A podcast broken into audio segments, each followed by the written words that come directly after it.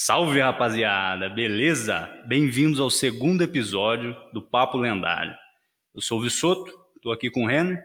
Fala meu povo, eu sou o Renner, o melhor tanque do Brasil. E com o Rafael. Salve galera, que é o Fox. Tá aí a galera apresentada, todos reunidos. É, antes da gente começar a falar o, sobre o tópico, todos os temas, eu queria agradecer nós aqui da equipe Papo Lendário, nós queríamos agradecer de coração mesmo por todo o feedback do primeiro episódio, todos os comentários, os gostei. Foram 120 pessoas, né, galera, que nos escutaram. É isso, né? 120 pessoas? 123 Na data de hoje, né? pessoas. Pra ser mais exato. 123? Positivo. Bom, Isso. então agradecemos de coração mesmo pelas, pelos comentários, visualizações, tá certo? Muito obrigado. É, Vamos começar falando então sobre o que que rolou na Gamescom, galera? Bora, bora. Bora. Para quem não assistiu, hum, perdeu nada, viu? Não perdeu assim grande coisa. A gente não, não foi como uma Gamescom inteira só de NW, como a gente estava imaginando. Foi só um trechinho. E o que foi dito nesse trechinho são coisas quentes. Vamos lá. Primeira coisa, já está inclusive no título, o beta aberto foi anunciado. Sim, isso mesmo. É, para quem tiver interessado, galera, o beta aberto vai ser do dia 9 de 9, 9 do 9 até 12 do 9. E como que você faz para participar? É o seguinte, na Steam, você vai lá na página do NW, no dia 8 do 9, e pede acesso ao beta aberto, tá bom? É, como, assim, falando rapidinho, eu acho o seguinte: se você não jogou o beta fechado, esse beta aberto vão ser só uh, três dias. Então, em três dias, cara, você não tem muito tempo para fazer muita coisa, né? Você vai pegar um, o primeiro nível para fazer a primeira dungeon no 25 e já vai ter terminado o beta. Então, eu, a minha, minha sugestão é que baixe para testar se vai rodar no seu PC ou não, para testar configurações, para você sentir o jogo mecanicamente, mas para ruxar, tryhardar agora no beta, eu acho que não é uma não é interessante, até porque eles vão resetar o personagem, tá? Então fica aí também a, a dica, o seu personagem do Open Beta não vai para o live, não vai para o lançamento. Uh, quer, querem comentar alguma coisa sobre Cara, o beta? Eu acho que é o seguinte, é, você até tinha comentado comigo que a gente até esperava que ia haver outro beta, né? Pelo, pelo fato da, do primeiro beta ainda terem é, sobrado muitos erros, muitos bugs, né? Que a gente não imaginava que não ia soltar o jogo daquela forma, né? Não teriam tempo, assim, de, de ter um feedback para lançar o jogo daquela forma. Acho, era, era bem esperado esse, esse outro beta, eu acho. E eu Sim, também, cara. também acho, justamente porque, é, como o Fox mesmo pontuou, o fato de, do- além dos bugs, para a Amazon ter uma noção melhor de, de- da quantidade de pessoas que querem jogar o jogo, né? Porque, como na primeira vez, na, no primeiro beta, teve muito acesso, então, tipo, teve pessoas que ficaram horas esperando. Então, agora para ela ter uma noção de quando ela fizer, quando, quando vier o lançamento, vier com bastante servidores para evitar que a gente fique na fila aí durante 6, 7 horas de fila. É, isso aí pode até atrapalhar um pouquinho a experiência de algumas pessoas. E aquilo que você falou sobre o jogador novo baixar para poder ver, eu acho excelente. Porque às vezes a pessoa vê, ah, será que vai funcionar? Será que não vai? Eu quero ver como é que é o combate. Porque tu- algumas coisas tem como você ver ali no- nos níveis in- é, iniciais. Agora, grandes coisas não. Mas ali dá um pouquinho já dá para ter uma noção boa. Sim, sim. É bem lembrado. O... Antes, antes deles fecharem o Closed Beta, eu- nós, nós estávamos conversando tudo mais, e quando fecharam, eu cheguei a comentar igual isso que o Rafael falou, não faz sentido eles fecharem para consertar os bugs e não lançarem um outro beta, nem que seja um outro Closed Beta, né? Então, porque, tipo assim, eles precisam testar, né, cara? Imagina, você corrige o produto, mas você não tem certeza se tá 100% ou não. Então, é, no, no melhor cenário possível, o que vai acontecer é que a gente vai jogar o beta aberto e o jogo vai estar lisinho, sem nenhum bug de duplicar XP, duplicar item, ouro, é, as missões todas funcionando. Hum. Agora, no pior cenário possível, a gente vai jogar o beta e a gente vai encontrar mais bugs ainda. E bugs é, importantes, né? Bugs assim, vamos dizer, bugs grandes, como o de duplicar XP, que estraga a gameplay, né? Então, eu imagino que se acontecesse isso, a Amazon iria, teria que lançar de qualquer jeito, cara. Não pode é, adiar novamente, na minha opinião. Eu acredito também que não, que não, não é o momento. Eu acho que ela tem que jogar em cima do hype, que tá, tá todo mundo muito hypado, tá todo mundo com muita vontade e a gente tá sem o MMO para jogar. É lógico, nenhum jogo no mundo não vai ter nenhum bug. Isso não existe. Mas que os bugs que se vierem, que se vierem, que venham poucos e que não, não interfiram tanto assim. Porque às vezes você enroscar numa pedra, algo normal acontece. Você não vê uma árvore e a tela renderizar, demora um pouquinho, às vezes é um problema do próprio jogo, às vezes é um problema do seu PC. Então, tipo, esse tipo de coisa acontece. Mas que não impacta totalmente, assim, não é algo que te, nossa, que absurdo, entendeu? Eu acredito que, por mais que ela corrija, sempre vai ter alguma coisa, porque a gente tá falando de um jogo, né? E tem coisas que, que acontecem, principalmente em jogos, é, é. Como é que eu posso dizer? Coisas que não dá para esperar. Né? A gente já vem de outros jogos aí, a gente sabe como é que funciona. Sim, sim, 100%. Uh, ah, então, além do, do, do, beta anunciado, nós, nós vimos também um pequeno, um pequeno temperinho da famosa Void Gauntlet, a manopla, em português acho que eles vão passar manopla do Void, alguma coisa assim, né? Manopla é, sombria. Manopla sombria, é, alguma coisa assim. O...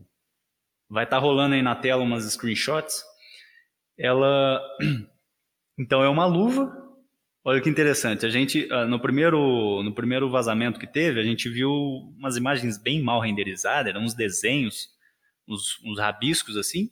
E aí agora a gente já vê ela renderizada, que é o que é uma manopla, como se fosse uma manopla de gelo, só que ela tem toda um um detalhe de, de animal, de pelo de animal. Inclusive, em uma das manoplas, das skins, né, da, da Void Gauntlet, a gente vê uma cabeça de uma raposa amarrada na manopla.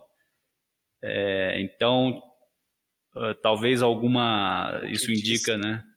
É, é, talvez isso indique alguma relação com, com alguma, alguma raça, algum bioma do jogo, né? Isso é interessante. Além disso, temos também um anel, a manopla segurando o anel. Esse anel, eu acho que ele faz parte da gameplay porque já, for, já foram vazadas algumas, algumas habilidades né, da arma, e em algumas descrições se, chegava a citar esse anel, né? Ah, você lança ali um anel, e o anel bate no inimigo dá dano e bate no aliado cura, alguma coisa assim. Então, eu acredito que esse anel aí ele faz parte da gameplay. O uh, que mais? Um anel, um anel de canalização, assim, né? É, é, exatamente. exatamente. Eu, eu também, eu também tendo a acreditar, isso daí é especulação minha, baseado na, na no, no, logo depois que terminou o beta, a gente começou a, a, sair muito pessoal procurando arquivo dentro do próprio jogo, né? E saiu um vídeo dizendo da possível segunda arma, segundo cajado, ou não só cajado, como podia ser uma luva também, que é a luva da terra ou a arma da terra, que ela seria de armadura. Ela seria uma arma de uma arma especialista, especializada em defesa. Entendeu? Então, quando, da primeira vista, quando eu vi essa arma, que você até comentou que ela tem uma ligação com a natureza por, por causa da, da raposa e algumas coisas, eu até imaginei que pudesse ser a tal manopla da Terra, só que isso não foi confirmado. E além de que o, teve, tem também o fato da, da manopla do Void, que é essa segunda que a gente viu, que tem um, um segurando, né, um, um, esse anel que você falou, que te, dá a entender que é uma manopla mágica.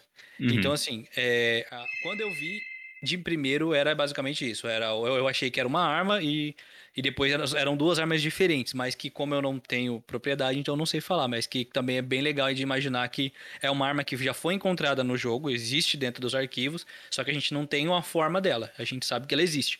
Então poder, poderia também ser ela também, essa tal manopla da Terra, e junto uhum. com a uhum. manopla do, do Void. Uhum, uhum. Meio o... que naquele tema do Angry Earth lá, né? Isso. É, pode ser alguma pegada. É, mas eu acredito que eles vão fazer outra arma só para uma classe assim, xamã druida. Eu acho que eles vão ah. criar uma outra arma só para isso. Mas é, vale lembrar também, galera, já foi já foi anunciado que a Void Gauntlet, os atributos dela, calma, calma, se você não sabe ainda o que é atributos, nós vamos explicar neste episódio, fique tranquilo. Mas ela vai escalar, o atributo primário dela vai ser intelecto e o secundário é foco. Beleza? Então tem aí os healers, tem mais uma arma secundária ou para quem quiser arriscar é mais uma primária, uma arma primária para curar. Hum. Tá bom? Vamos lá, o que mais que foi anunciado na Gamescom? Blunderbuss. Isso mesmo. Você, meu amigo sniper, você que gosta de armas de precisão, de alta precisão.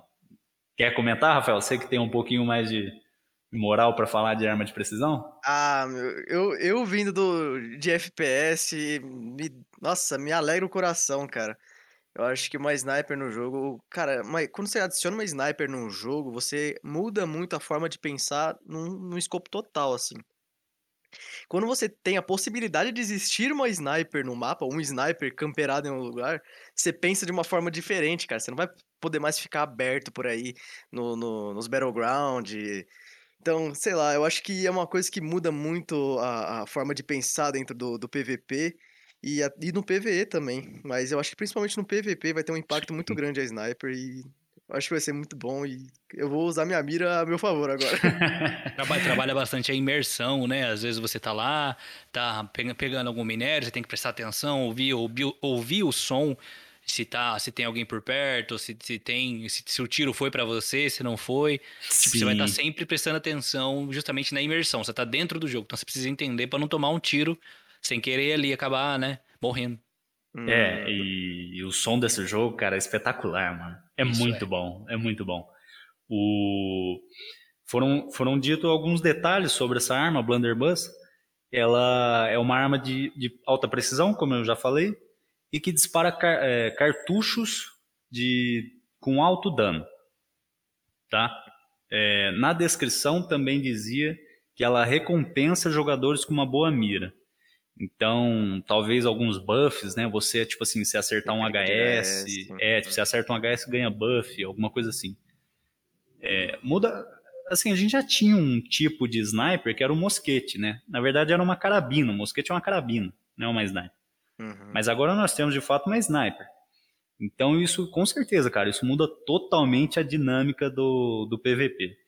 O que eu tenho imaginado que pode acontecer nessa sniper é que é o seguinte, nós comentamos no primeiro episódio um dos problemas do PVP, que é o life staff tá muito roubado. O life staff ele tem uma skill que é um anel de cura e ela pode, esse anel ele pode ser estacado um em cima do outro. Então você tem cinco healers em uma em uma guilda contra guilda e os cinco healers de cada guilda joga os anéis de cura dele em cima do tanque, todo mundo fica estacado e ninguém morre até acontecer um desastre lá, alguém errar uma skill e caixão. Então, é, o que, que eu imagino? Eu imagino que essa sniper ela possa ter um burst de dano tão alto, tão alto, que tipo assim, vai ter uma sincronia na cal de uma guilda. O, o cara vai falar o seguinte: ó, eu quero dois snipers de Blunderbuss aqui, mira naquele alvo, na, no, meu, no meu timer. a gente atira e dá o burst total naquele cara. Aí eu acho que, cara, vai dar uma dinâmica. Imagina que louco? É, uma é dinâmica bom, totalmente diferente. É bom para pegar mago, né? Mago e, e, e, propriamente o healer, né? Porque normalmente e, o healer e o mago eles ficam lá atrás. Eles ficam o mais, o mais longe possível e normalmente em lugares altos, lugares que, que é, atrapalhem para chegar neles. Né? Às vezes é local em cima de um lugar, é em cima de uma torre. Então acho que o sniper ele provavelmente faria essa função de, de tentar dar uma counterada né, nos healers, já que é, é interessante o, o, fato de que o healer usa ah, o terreno ao seu favor e o sniper tira ele de lá de cima. Sim, sim. E aí entra toda uma interação, né? Então, beleza, vocês têm sniper? A gente também tem. A gente vai botar o nosso aqui e vamos ver quem acerta mais bala. Exato. O É tiroteio de dar- cego, né? Exato. O Hitler não vai poder dar cara. O cara, opa, peraí, eu vou usar uma skill, opa, tem gente me mirando, entendeu? E aí vai virar todo um esquema, o que é muito legal, né? Uma E, o que coisa... e o que vai, e o que vai ter a interação mais ainda com a outra arma que você vai comentar daqui a pouco, que é as adagas. Sim. Eu acho que outra coisa que tem no sniper, tem que tomar muito cuidado, porque geralmente o sniper fica longe do alcance do healer, né? Eu imagino que a Isso. mecânica vai ser assim. Então, tem, uma, tem uma, um esquema diferente, assim. Um DPS sem um, um cover de um healer vai ter que tomar mais cuidado. Então, eu acho que vai ser um, um, um DPS muito forte, porque tem que ser recompensado pelo fato de não estar com a presença do healer. De, e ser, provavelmente ele vai ser recompensado por ter uma maior distância. Tiros à distância podem causar mais dano. Eu imagino assim, quando eu, quando eu escuto que o vai ser recompensado por sua mira, eu não penso não só no HS, mas talvez numa mecânica de aumento de dano conforme a distância, né? É, cara, é verdade. Faz Sim. sentido, faz total sentido isso. Porque além da Void Gauntlet, da Blunder, é, como é que é mesmo? Blunderbuss? Vamos chamar de sniper. Sniper, vamos chamar de Sniper. É, então, da Void Gauntlet, da Sniper, foi anunciado também, não oficialmente na Gamescom, mas vazou numa stream, as adagas. Sim, meu amigo Rogue. Nós aqui temos vários conhecidos que estavam comentando, falando, cara, não vou jogar porque não tem adaga, blá, blá, blá, blá, não sei o quê. Agora tem adaga. Então você pode falar pro seu amigo que só joga de ladino, só joga de rogue, vem pro jogo, mano, que tem adaga. Agora não tem desculpa. Não Exato, tem e eu, desculpa. E eu, e eu acredito que vai ser um ótimo counter pro sniper. Porque É. enquanto um guerreiro não consegue chegar no sniper, porque ele, né? Agora, uma classe que tem muita movimentação, ou até mesmo uma certa furtividade, pode escapar de um sniper e pegar ele sozinho, né? E aí não vai ter healer que vai poder curar ele. Exato. Porque, é, cara, e faz todo sentido, né, velho? A Amazon implementar essas duas armas, essas três armas ao mesmo tempo. Porque de um lado você tem um novo healer, pode ser que esse healer ele tenha uma interação especial com essas duas mecânicas das duas novas armas, e do outro lado você tem essa, essa briga, né? Então você tem o sniper, o sniper ele é o quê? É um cara que vai estar longe do alcance do healer, só que ele vai estar deitado, né? Ele vai estar deitado, imóvel, porque ele precisa de precisão para mirar. E você tem o ladino. O ladino, a gente chegou a comentar também um pouquinho no. Chegou a comentar, Renner, no primeiro episódio? Não me lembro. Mas o que a gente espera da árvore de talento dele, das adagas, né? Não, não chama ladino, ele chama é, adagas. É que aconteça o seguinte: você provavelmente vai ter uma passiva ali que te deixa agachar, andar agachado mais rápido, né? Andar agachado é, é, é foda, né? É, mas é, andar agachado, Você- porque você vai estar agachado e você vai estar andando su- é, furtivamente, né? Você não vai ser visto, a não ser que o sniper tem que, tem que ver mesmo, ou alguém É. tem que te ver. É, Porque É. ainda tem essa mecânica, né? Se o cara tá abaixado, você não vê o nick dele. Você pode ver a pessoa se mexendo, o galho se mexendo, a planta se mexendo. Agora, ele você não vai ver. Ou melhor, Sim. desculpa, o nick dele, né? Sim. Então, assim, é, enquanto a treta tá explodindo no meio da bandeira, tá os tanques, os guerreiros, tudo lá tretando, você vai ter os healers à distância, os magos, e mais para trás você vai ter a briga de. É tipo no- no- na guerra, né, cara? Você tem o sniper de verdade mesmo, e, tem o flanco, né? O cara Uhum. que vem alcançar para abater o sniper. Então, cara, Uhum. toda essa, essa briga de, de esse PVP tá muito legal, tá muito muito show de bola. Não vejo a hora de poder ver mesmo como é que é na prática. Além disso, mais nada. Foi isso, né, pessoal? Da Gamescom. Isso. Então, cara, não perca o beta aberto. É uma ótima oportunidade que você tem de saber se você quer jogar o jogo ou não, se você ainda não testou. Se você ainda não testou, vê se roda no seu PC, é, testa as config, vê se você gosta do sistema do jogo de combate. Tá, nós vamos comentar nesse, nesse episódio. E então vamos lá. Vamos começar sobre falando sobre os atributos. Esse é um, é um- é detalhe que assim a gente estava imaginando antes de começar esse episódio como que a gente ia abordar esse assunto, porque em todos os MMOs RPG você tem uma coisa em comum, né? Que é a trindade. Pode ser que não todos, né? Eu esteja generalizando, mas é a trindade dos MMO RPG, que é, seria o quê? O tanque, o healer e o DPS. Você tem também no NW essa trindade. Vamos começar comentando por aí. O que, que vocês acham? É, o, princípio, o, princípio do MMO é isso, né? Das aventuras contadas por, por, por roleplay, principalmente, sempre tem o, o responsável pela, pela levar a quantidade, maior quantidade de dano, o que cura, e os DPS com suas varias, variedades. Às vezes é mago, às vezes é arqueiro, às vezes é guerreiro, ladino e por aí vai. Então, uh, poucos jogos não, não possuem essa trindade. Cito também, por exemplo, o BDO, que ele não possui isso. Pelo menos foi o que eu vi, tá? Eu tô falando por cima e o Fox vai poder me confirmar melhor. Agora, um outro que eu também, que eu também procurei saber foi o Lost Ark, que também não possuía Trindade. Entendeu? Que uhum. ele funciona mais ou menos meio que por cima ali, cada, cada classe faz cada coisa. Mas não necessariamente precisa, né? Exige é necessário. Ou exige uh, que, um, que exista um tanque para segurar toda a quantidade de AD é, total.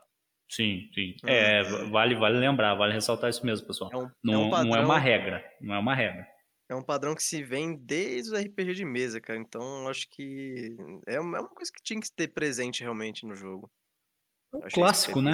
Sim, é o básico o, que sempre funcionou. O MMO, o que, que é o MMORPG? Vamos, vamos entrar. O que, que é o MMORPG? É um jogo massivo online de interpretação de função. Então, na interpretação de função, cabe ao player decidir o que, que ele quer interpretar. Ele quer interpretar um tanque, um DPS, um healer. Então, é, é, é, e como já ia dizendo, não é uma regra, mas no NW nós temos e isso facilita a nossa vida, porque organiza tudo, né? Então, o que que acontece dentro do sistema de classes do NW? Vamos chamar de sistema de classe. Você tem os atributos, os atributos primários. Não existe como, por exemplo, no WoW, é, você recebe uma armadura e o seu atributo já vem garantido 100%. Então, se você é um guerreiro, já vem força 100% garantido. Aqui não. Aqui você pode distribuir os pontos em um dos cinco atributos diferentes que existem no jogo. Quais são eles? Força, destreza, inteligência, foco, e constituição. Foco e constituição são pode ser os dois que, que a galera deve estar escutando e deve estar pensando, mano, o que, que é isso, foco e constituição? Vamos fazer o seguinte, deixa eles de lado por enquanto, porque foco e constituição é específico de, de não, é, não é que chega a ser específico, mas é focado, olha que trocadilho, é, é, focado em o foco é focado em healer e o Constituição é focado em tanque. Vamos comentar sobre força. O que que faz? Quais são as classes que você jogaria usando força? Quais são elas, pessoal? Guerreiro. Não é num, tipo, num padrão que a gente sabe que o New World ele não é, ele não é baseado né, em classes fixas e, e, e presas, né? Mas sim a força, quando vem a força, todo mundo já, já pensa no guerreiro, já, logo de cara. Em armas Berserker, corpo a corpo. Né? É. Qualquer classe que se pense numa arma corpo a corpo, né? Que Sim. dá força bruta mesmo, a força vem. Exato. Eu, eu, eu, vou um pouquinho além e volto um pouquinho mais, que eu acho que o atributo força vai, vai para aquele jogador que realmente tem a vontade de, de fazer a função de dar dano melee, a curta distância. Por quê? Porque você, o, independente da arma, porque, por exemplo, dentro do New World, a gente tem o machado que usa força, a gente tem a marreta que usa força, e a gente tem a machadinha de uma mão, que também usa força, que é destreza e força. Sim. Entendeu? Que é o Berserk, como o, o Fox acabou de, de falar. Que é uma, uma, da, uma das skills também que tem nela, que se chama Berserker. Então, assim, é, o cara, a, a, o, o player, quando ele vai escolher, quando ele pensa em jogar um MMO, quando ele escolhe, ah, eu quero ser um. E aí ele escolhe a classe dele, ah, eu quero ser um mago, ah, eu quero ser um guerreiro, ah, eu quero ser. Ele, a partir daí, quando ele pré-define o que, que ele quer fazer, aí ele vai para as armas que ele vai usar dentro do New World. Agora a gente está trabalhando dentro do mundo do New World. Então, a partir do momento em que ele escolhe o que ele quer ser e a arma que ele quer usar, aí a gente vai trabalhar com os atributos. Porque por mais que o New World né, ele tende a ser muito flexível, tem coisas que não tem como fugir da regra. Entendeu? Principalmente porque confunde muito quando a gente fala que, ah, aqui no New World você pode usar duas armas. Só que né, é um pouco diferente e a gente vai explicar como isso é diferente, o porquê que isso é diferente e o quão importante é você decidir o que você quer fazer dentro de um jogo, de dentro do New World, para você distribuir o ponto da maneira correta. Porque, como o Visoto falou, é, normalmente jogos com, que já tem um, um tempo de, de casa, vou, vou, vou, falar de novo, o WoW, que é de onde eu vim, é, atribu a, as armaduras elas já vêm com o preset, que é vigor, todas as armaduras vêm com vigor, que é força, é, que é vida, desculpa, e uhum e o atributo primário, que é o intelecto. Então, o que, que o New World fez? Ele deu um passo para trás. Ele falou: não, a gente vai trabalhar no atributo primário. O que, que é atributo primário? Intelecto, força, foco, destreza. Enquanto atributo secundário é tudo aquilo que agrega crítico, versatilidade, aceleração e por aí vai. Entendeu? Então é isso que às vezes as pessoas têm de quando ela escolhe uma classe, ela precisa ter essa noção. Que daí, aí, daí para frente a gente vai a gente vai explicar certinho. Sim. Vamos trabalhar melhor em cima disso? Porque é, se isso ficar bem entendido, bem explicado para o ouvinte, todos os outros, os próximos tópicos que nós vamos comentar, o cara vai matar de letra. Então vale a pena a gente dar uma, um, um carinho especial para esse assunto, que aí desenrola a conversa. Então, a minha sugestão é a seguinte: você quer ser um DPS. Vamos falar com um cara agora que está nos escutando e ele quer ser um DPS. Tá, você quer ser um DPS.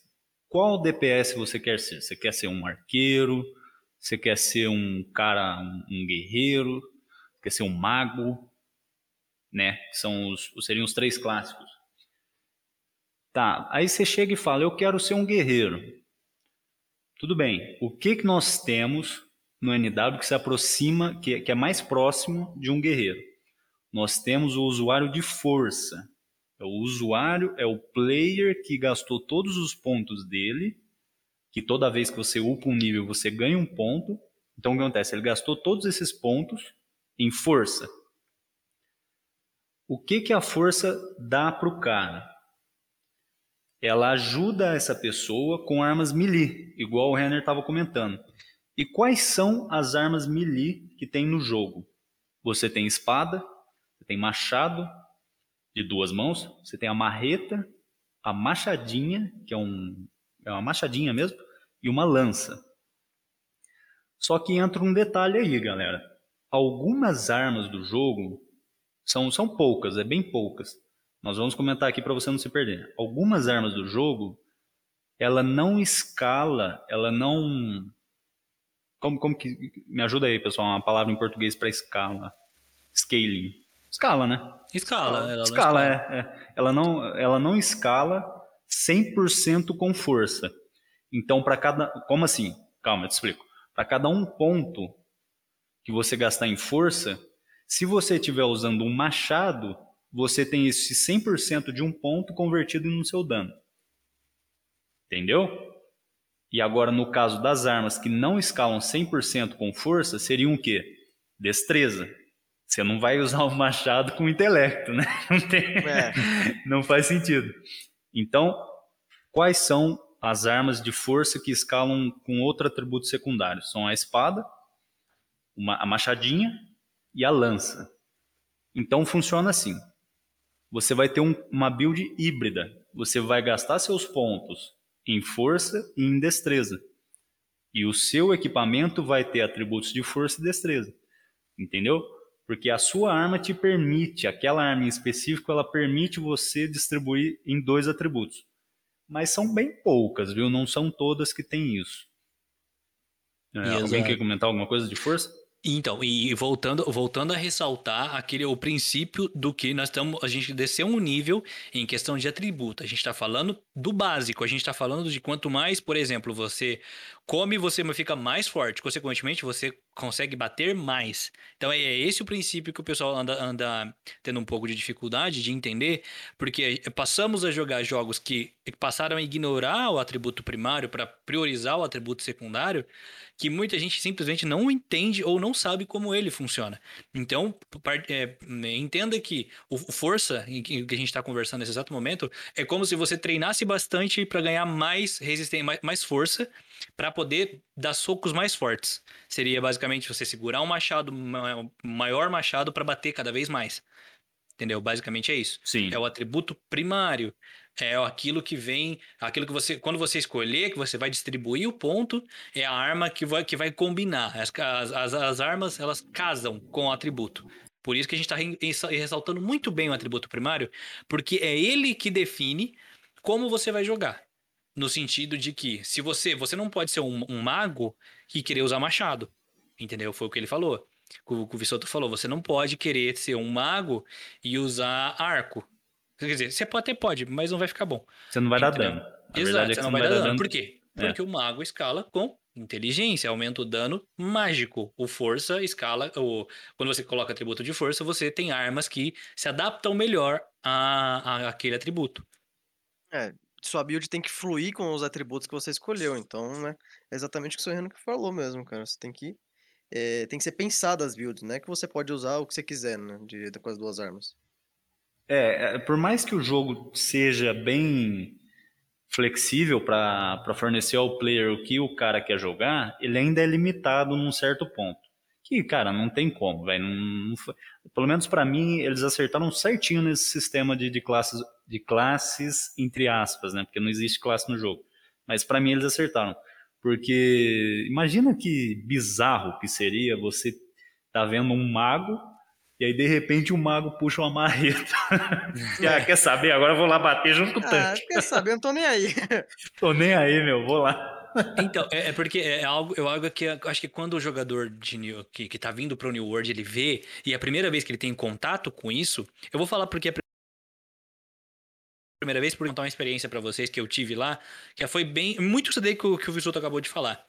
Que quando o cara tem um contato com o New World, ele fala assim: não, peraí, existe a trindade.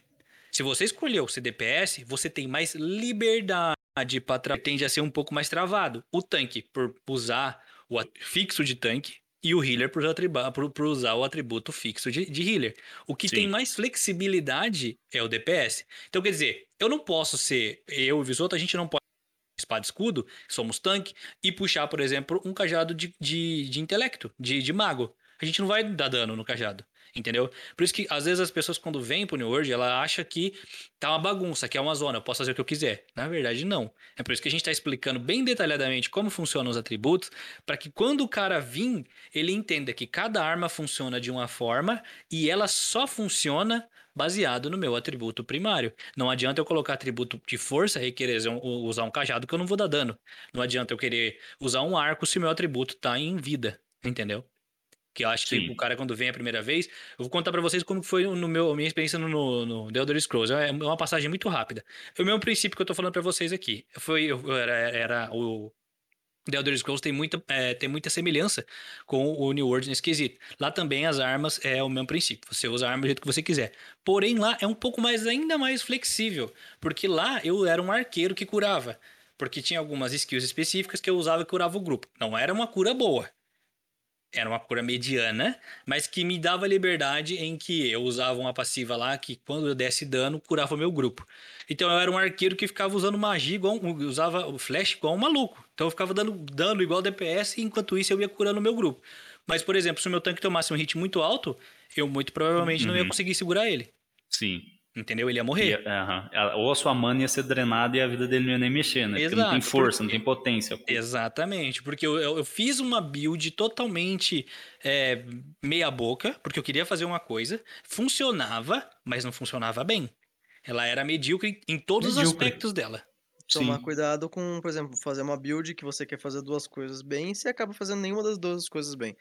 Então, Exato. Então você não consegue nem ser, por exemplo, você quer fazer uma, um healer arqueiro, você não consegue nem ser um, dar um bom dano com arqueiro, nem curar tão bem com, com healer. Quanto um healer, você, exato. Você fica abaixo da média, em, nos dois aspectos. Foi isso, foi esse foi o meu primeiro choque quando eu fui pro The Elder Scrolls Online, até eu entender como cada coisa funcionava. Entendeu? Que eu quis, é, é muito esse negócio de, ah, então é, é, é, tá na arma, então é bagunça. Não, não é bagunça. Existe uma lógica por trás e existe uma regra que você precisa seguir. Ela tem, as, ela tem mais opções, o leque é maior, mas ainda assim ela está atrelado a algo que precisa ser respeitado, que no caso é o atributo primário. Sim. Mas, mas toda regra tem uma exceção. Aqui também não se aplica essa regra. Aqui, por mais que a gente esteja falando tudo isso, que você tem que seguir um certo padrão, existe uma exceção, gente. Mas eu não sei, e aí agora eu vou, vou até pedir uma ajuda os universitários. Para os universitários. se é válido a gente fazer englobar isso neste episódio ou fazer um episódio especialmente explicando as builds. Do que, que eu, eu estou acho. falando?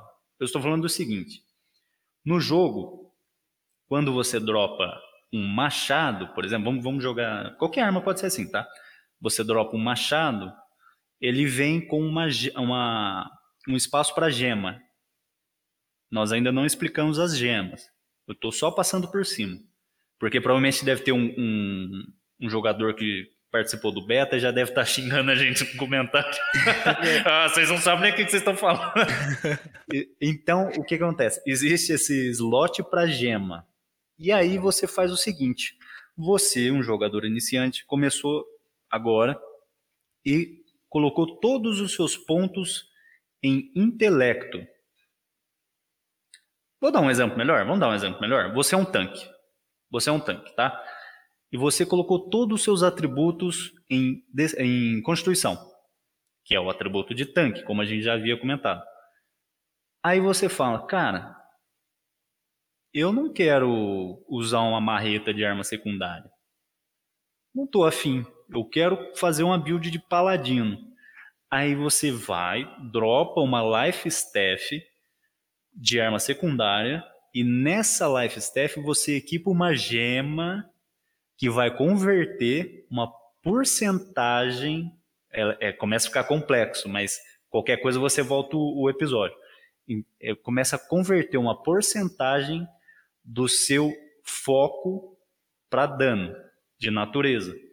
Então, graças a essas gemas e esses slots de gemas que nós temos nas armas, é possível você fazer uma build híbrida. Uhum. Como eu tô te falando do Paladino. Então o cara ele iria gastar meio meio, ele ia colocar meio ponto. É, é, é você você ganha 190 pontos, né? Até o nível 60 você ganha 190 pontos. Então ele colocaria uh, 95, é isso, né? Se a conta não estiver errada, 95 no em Constituição e 95 em Foco, por exemplo. E aí essa gema converteria a metade de 95 em dano de natureza. Mas nós não vamos abordar isso nesse vídeo. Exato. Porque aí a gente tem os atributos do set e também pode compensar um pouco isso. Que isso, é, essa, essa distribuição de dano que você falou é importante, é, é, realmente ela é válida. Sim. Só que também tem um outro jeito que é o atributo que vem na, na, no set. Lembra? Só que aí a gente vai começar a complicar demais, que é justamente o fato de que você pode converter o dano que você está ganhando do set em dano de natureza né, o dano, o atributo que você está ganhando, porque o 7 ele sempre vem com dois atributos. Se, né, o intelecto, ele pode vir com intelecto e foco, intelecto e o que Sim. o cara quiser. No caso do, do como a gente está usando o, o, exemplo do paladino, que no caso o, o, tanque, as pessoas sempre se perguntam como que o tanque vai dar dano, porque normalmente a armadura do tanque ela possui constituição, mais pontos em constituição e por exemplo tipo quatro pontos em constituição e dois de força. E aí o dano do, do, do tanque vem daí, vem desse pouquinho de força que ele ganha no set, não não, não é distribuído no, no, nos pontos da árvore. É Isso. do próprio set. E nisso Isso. caso, do que o, Vissoto, que o Will acabou de falar, que seria a gente trocaria esse fogo, essa força por focos. E aí usava, usaria a gema para fazer essa conversão. Pegava o foco, que possivelmente estaria no 7, né, que também dá bastante, dá bastante foco, e converteria, converteria 50% desse dano em dano de natureza. Só que eu acredito que isso vai um pouco além, porque ele já. Quando a gente começa a falar de gema, ele automaticamente começa a puxar o atributo secundário. Na minha opinião, que daí entra crítico, entra velocidade de movimento, velocidade de ataque e por aí vai indo. E eu acho que nesse, nesse podcast eu acho que não seria uma boa ideia, porque senão a gente vai confundir o cara Sim. que está começando agora. Sim, eu concordo. Eu concordo. Vamos ficar somente no que nós estávamos comentando, que é o que? Você tem as armas que escalam apenas com um atributo e as armas que escalam com dois atributos acho que fica simples, né? O que vocês acham? Fica tranquilo. Sim. Dá para entender fácil. suave. Mais fácil porque o cara, às vezes o, o, cara vai chegar e falar: "Ah, eu quero, puta, eu vi um cara no streamer jogando, ele tava jogando de manopla de gelo. O que que manopla de gelo usa? Ah, usa intelecto. O que que eu posso combinar? Você pode combinar com cajado de fogo. Você pode combinar com rapieira, né? Rapieira é a espada de esgrima, entendeu? Então, tipo assim, você pode trabalhar essa, essa coisa baseada no, no, no, atributo que você, que você distribui. Então, a partir do momento que você tem uma noção, do, você tem o foco do que você quer e o do atributo que você precisa adicionar, aí você pode trabalhar em cima disso, né, a partir daí. Né? Porque às vezes é o, é o, estilo de combate que não te agrada, às vezes você não quer ser, você quer ser o Dumbledore da vida, você quer ser um cara que usa um cajado e uma espada. Tudo bem, você pode. Só que você vai ser um cajado de fogo e mais uma vez, a rapieira, que seria uma uma espada de esgrima, entendeu? Que Sim. na verdade 90% do servidor era. entendeu? Então, basicamente você vai fazer isso, que é o é o que todo mundo gostou de fazer, que eu apanhava pra caramba no jogo. É, é vale ressaltar que esse, esse seria o mais simples, né? Seria uma, uma build bem simples, mas Isso. que funciona, é a mais eficaz, porque você não está convertendo metade dos seus pontos, você está tendo 100% de aproveito. Você não está dependendo de uma gema. Né? Isso. Né? Então essa é a build mais, efic mais eficaz dos seus pontos. São duas é... armas que compartilham o mesmo atributo. Então você consegue trabalhar ela. Sim. Nós aqui estamos comentando, mas para quem estiver assistindo e não só escutando, vai estar tá rolando umas screenshots aí na tela, umas imagens mostrando para vocês todas as armas de força, destreza, intelecto, constituição e foco, tá? Vai estar tá passando aí na tela de vocês e vocês dão uma olhadinha o que que agrada mais, o que que chama mais atenção. Você tem aí a lança de destreza, você tem o cajado de fogo de intelecto e na frente da, do ícone da arma você tem o atributo primário que está com a cor do atributo. Você tem o atributo secundário. E Vale só lembrar que o atributo secundário ele não tem a mesma o mesmo multiplicador de scaling, tá? Por isso que é o secundário, não o primário. Exato, por isso que a gente volta a repetir. Quando se trata de escolher uma classe, por isso que não é, não é bagunça. Porque a partir é. do momento em que você escolher uma, é a, a, o que vai que vai ter o, o, escala, a escala de atributo vai ser baseado na tua arma primária e não na sua secundária. Então é por isso que você não pode simplesmente virar bagunça. Você vai querer ser ou você vai ser o mediano, que é o faz me, é, duas coisas, mas de uma forma mediana. Sim. Por isso que você precisa ter em mente o que você quer fazer. Você quer ser o mago, se você quer ser um arqueiro, se você quer ser um lanceiro e por aí vai. Sim. Uh, bom, falamos do DPS, né? Vocês querem ir pro healer ou pro tanque? Vamos pro, pro healer. Pro healer dá para trabalhar também legal, porque o tanque, como a gente já, já deu uma prévia, o tanque dá para trabalhar algumas coisas. Porque quando, quando a pessoa imagina um tanque, ela imagina só o cara que apanha. Mas isso daí a gente, a gente vai conversar daqui a pouco, porque você vai ver que não é só isso, não. É. saco de pancada. Né? É, todo mundo imagina que quem joga de tanque é super masoquista, adora ficar apanhando. Vocês vão ver que não é isso, não. Uh, vamos lá então. O healer. Ah, eu quero ser um healer de espada. Posso? Não. Não. não. Não pode. Na data de hoje, na data de hoje deste episódio, você só tem uma arma que escala com foco. Que é qual, galera? Cajado de cura. Life Staff. Exato. Ela escala tem um multiplicador, né? Ela escala tem um multiplicador de 1 para 1. Então, todo ponto que você jogar em foco vai estar tá escalando um ponto de, de cura, de, de, potência de cura. Uhum. É, galera, só não tem muito assim o que comentar. Não, Infelizmente, na data de não, hoje, a gente só verdade, tem uma arma, né? Quando, porque o, o, cara, quando ele, quando ele vê, ou, ouve falar, tipo, ah, é porque eu vou jogar de cajado de cura, eu não vou dar dano. Não, na verdade, você vai. Porque uma coisa que as pessoas esquecem é que, por exemplo, o foco, ele é baseado em regen de, regen de, de mana, né, para você curar, usar cada vez mais skills, para curar o seu grupo, porém, ela aumenta o dano da Life Staff. Então, por exemplo, no nível 1, sua Life Staff vai estar tá tirando 20. Quando você colocar o primeiro atributo, o primeiro ponto, em foco, ela vai passar a tirar, eu vou falar qualquer número aqui, tá? 30. Sim.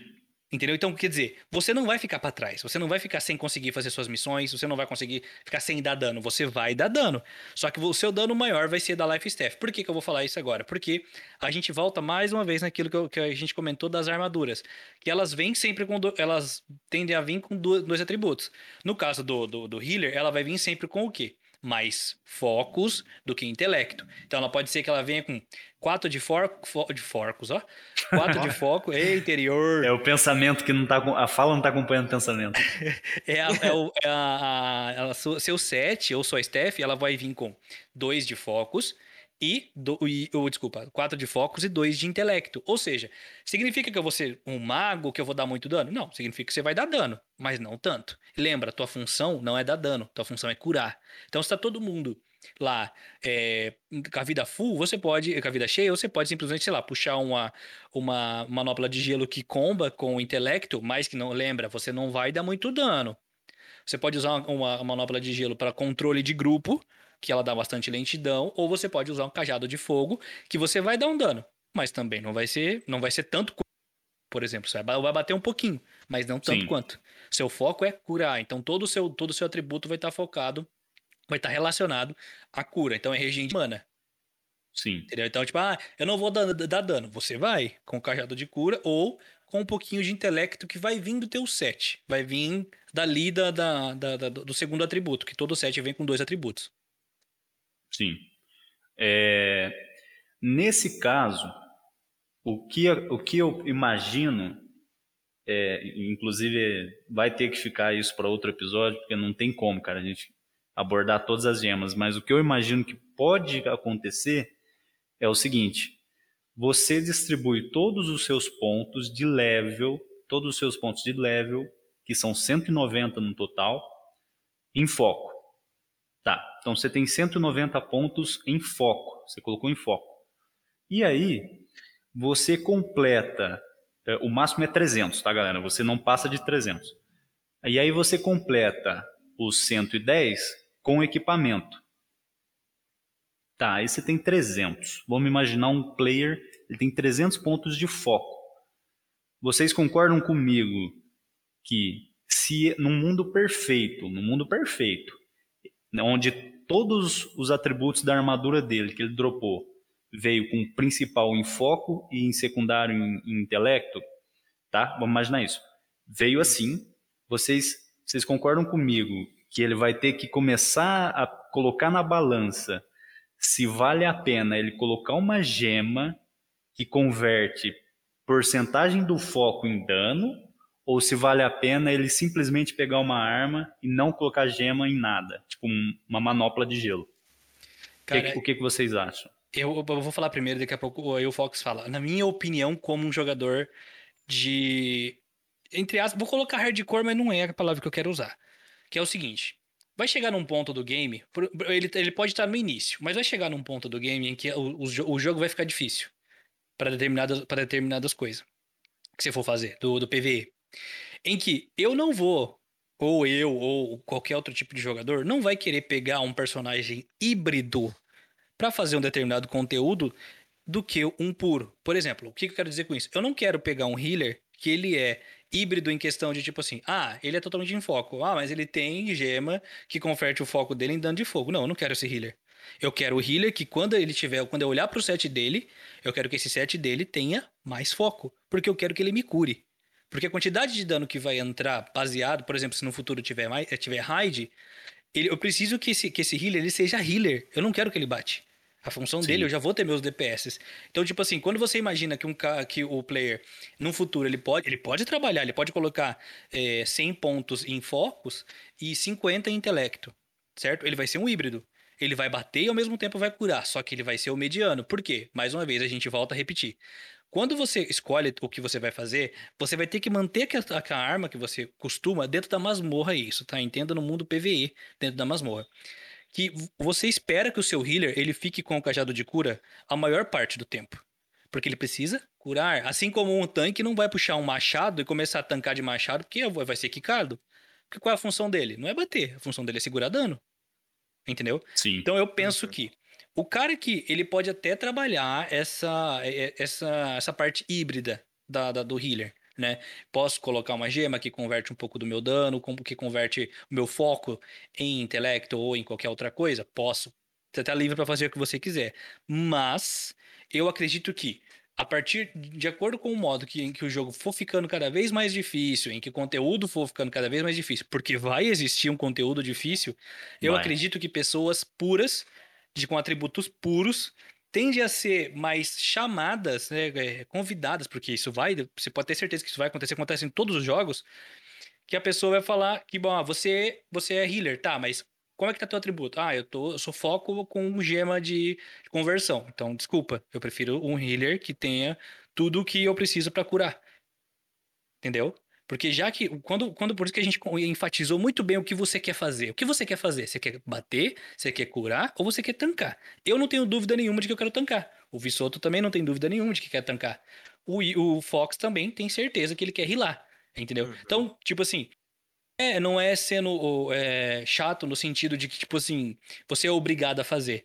Você pode fazer o que você quiser. Só que quando chegar lá na frente, vai ter momentos em que vai existir isso. Em todo jogo existe. O World of Warcraft existe, é, outros jogos que tendem a ser uma, que tende a ter conteúdos difíceis que exige do jogador, principalmente New World que precisa exige movimentação, que a gente vai comentar daqui a pouco, exige é, mecânica, exige dedo, exige um monte de coisa você precisa que aquele cara esteja focado naquilo que ele escolheu ser, entendeu?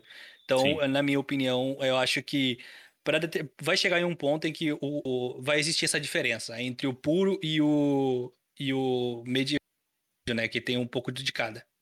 Sim. Hum. É... Quer, quer comentar, Rafa? Cara, eu queria dizer sim, eu queria dizer que eu concordo com o Renner, com o Renner, nossa, você falou Renan, e que porque pelo simples fato de que o healer ele é, é o, seria a classe que tem uma escassez maior de armas, de opções, entendeu? Cara, ele tem, a, a, no atual momento, ele tem o Healing Staff e só, entendeu? Então, traz um foco muito grande para isso, entendeu? Então, eu acho que realmente não tem muito o que inventar no momento. O healer tem que healar, entendeu? Então, realmente... É, é, é. É, cara, é porque se você não quer rilar, vai jogar de DPS, vai jogar de DPS. Isso, é, por, é por isso que, que quando, quando comecei a falar lá atrás, que Sim. tipo assim, o healer e o tanque, eles são muito travados, porque são duas funções que poucas pessoas gostam de fazer, e quando, e, e quando fazem, são, quando as pessoas escolhem, é porque gostam muito. Não é uma pessoa que joga de DPS, que cansou de jogar de DPS, ou não encontra um healer e vai lá e vira healer. É, esse daí vai ser o híbrido, entendeu? Por quê? É. Porque ele é um DPS que precisa, ele quer fazer um conteúdo. Pô, mas eu não tô encontrando para mim, porque tem muito DPS no jogo. Então o que eu vou fazer? Eu vou, fazer um, um, um, bem bolado aqui e vou virar um híbrido. vou lá na cidade botar uma gema aqui no meu cajado. Isso, entendeu? Ele vai fazer o conteúdo, de fato vai. Só que vai chegar num ponto em que essa, essa função dele já não vai existir. Entendeu? Não vai, não vai funcionar. Entendeu? Pode ser que é. no começo funcione, mas depois, quando começar Sim. realmente a ficar difícil o jogo, aí não vai funcionar. É, e dependendo do nível, ou ele vai ter muita dificuldade, vai demorar muito, ou ele não faz. Ele vai Exato. ser quicado. A galera Exatamente. vai chegar para ele e falar, mano, ó, não tá dando, cara. Você não consegue segurar a gente vivo. A gente não passa desse boss. Ele solta a skill em área e você não sobe a gente. Uhum. Né? É então, isso mesmo. Então é isso. Para você, meu amigo, minha amiga healer, fica de olho nessa daí, beleza? E vamos agora pro pra gordurinha do gordurinha da carne. Ai, meu Deus, quando fala disso daí eu já fico até ansioso. Então vai, solta a voz. Ah, tá com mano, você. Agora a gente vai falar do maravilhoso, né? Que todo mundo acha que todo mundo a gente gosta de apanhar, mas na verdade a gente gosta de ser resistente, cara, que é os tanques. E os tanques e as variedades que que só a gente que joga de tanque consegue ver. Né? De tipo, ah, eu sou o tanque e eu vou ficar lá e vou receber a maior quantidade de dano. Só a gente, quando tá lá na linha de frente, usa determinadas skills para poder segurar um pouco o dano ou para poder fazer algumas coisas que que, que, que, tem o diferencial. Você vê que você fez a diferente, um diferente, né? Sim, sim. É, é claro, né? Não, não, todas as funções têm um público específico. A gente fala isso porque eu e o Renner, nós gostamos de jogar de tanque, nós gostamos de interpretar a função de tanque. Mas tem gente, por exemplo, o Rafael, que não gosta, ele gosta de jogar de healer. Hum, então. O total oposto. É, o total. É, o total oposto, né? O... E vamos lá. Qual é o atributo de tanque, Renner? Fala pra gente. O atributo de tanque é constituição. Constituição aumenta o vigor, mais conhecido como vigor em alguns jogos, que aumenta a vida máxima. Cada ponto você vai aumentando a vida que você tem. Né? Por isso que todo mundo acha que quando você coloca, quando você vira tanque, o atributo que você coloca, você ganha armadura. Nada a ver. A armadura vem do 7. Sim. Ah, o, o, que, o que aumenta no tanque é a vida. Ou seja, por que vida? Porque quanto mais vida ele tem, se caso passar o dano, ele consegue segurar mais. Porque o todo boss, toda mecânica de boss, seja de, de a gente tá falando de novo do PVP, ou desculpa, do PVE, sempre tem um boss que ele tem uma skill específica que ele dá um, um dano muito forte. Todo jogo tem, todo jogo vai ter. O boss vai lá, ele casta um, nossa, uma magia enorme e que brilha a tela toda. E aí, quem, quem é responsável por receber esse, todo esse dano e absorver? O tanque. Entendeu? Então, se caso passar o dano, ele vai ter a mais vida. Ele é o mais, é o que mais propenso a segurar esse dano por causa da quantidade de vida que ele tem. Entendeu? Sim. Então, é, quando a gente fala de, de atributo, quando a gente fala de gameplay, ele é o imóvel, é aquele que não tem movimentação, é o lento, é o que vai usar a armadura mais pesada que tiver. Sim. É o eu, que vai. Eu, eu é. acho que, aproveitando esse gancho que você está falando, da, da fantasia de um tanque, vale dizer também que eu, eu acredito assim, um dos motivos da galera se afastar, do, do jogador iniciante se afastar tanto, da gente ter pouquíssimos tanques hoje nos MMORPGs, é porque o tanque geralmente não é regra. Geralmente ele é o cara que tem a maior experiência do jogo. Então ele sabe todos os macetes, ele sabe, ele conhece o caminho para o boss, ele conhece é, estratégias para executar aquela ele luta. Guia DG, aquela... né? Ele é um guia. É ele que. Por que, que ele é um guia? Porque ele é o primeiro cara que está no grupo. Ele que ele puxa é o cara a fila. É ele que puxa a fila. Se você, por exemplo, imagina o seguinte: eu estava vendo bastante ó, o, o, o seguinte cenário. Tava uma dungeon, uma expedição, e aí a galera tinha o tanque, só que a galera novata, tal, saindo ali de outros é, jogos, tudo mais, não, não tinha esse, esse, pensamento de que quem faz o pull, quem puxa os mobs, não é o DPS, nem o healer. Porque o que acontece? O DPS e o healer não tem resistência, não tem HP e não tem armadura. Então o que, que acontecia? O cara ia lá, o tanque estava se bufando, sabe? O cara ia lá, ah, quer saber? Eu vou puxar isso aqui rapidão porque eu tô com pressa. Aí tomava uma soja e saía com metade do HP. e aí, tipo assim. Então, o cara, o cara tende a se afastar né, dessa função que carrega esse, esse estereótipo, né? De, de porra, eu sou o cara que conheço mais. Para você jogar de tanque, você tem que conhecer do jogo. Eu acho que hum. vai um pouco além, eu acho que vai um pouco da puxar responsabilidade para si. Por exemplo, isso, isso que você acabou de usar, eu quero abrir um ponto nesse negócio que você acabou de falar de ah, o DPS pode ir puxando? Não, não pode. A não ser que o seu tanque peça. Porque, Sim. eventualmente, você vai bater mais que um tanque, tá? Você, como DPS, meu amigo DPS que gosta de puxar, ficar puxando ad à toa. Você vai bater mais que ele. Só que até a gente conseguir gerar o agro, você já morreu a gente não vai conseguir é. bater mais que você. Ah, Renner, mas o tanque ele tem que obrigatoriamente puxar o agro. Sim, a gente tem. Só que nem sempre a nossa skill de puxar agro tá ativa. A gente tem, ela tem cooldown 90% das vezes. E é, até a gente puxar o agro, porque a gente puxa por causa da, da, da provocação. No Word não tem provocação, só para lembrar vocês. É, a gente puxa na provocação que tem tempo de CD 90% das vezes. E por você ter mais dano que a gente, é muito difícil puxar ou você morre ou você corre.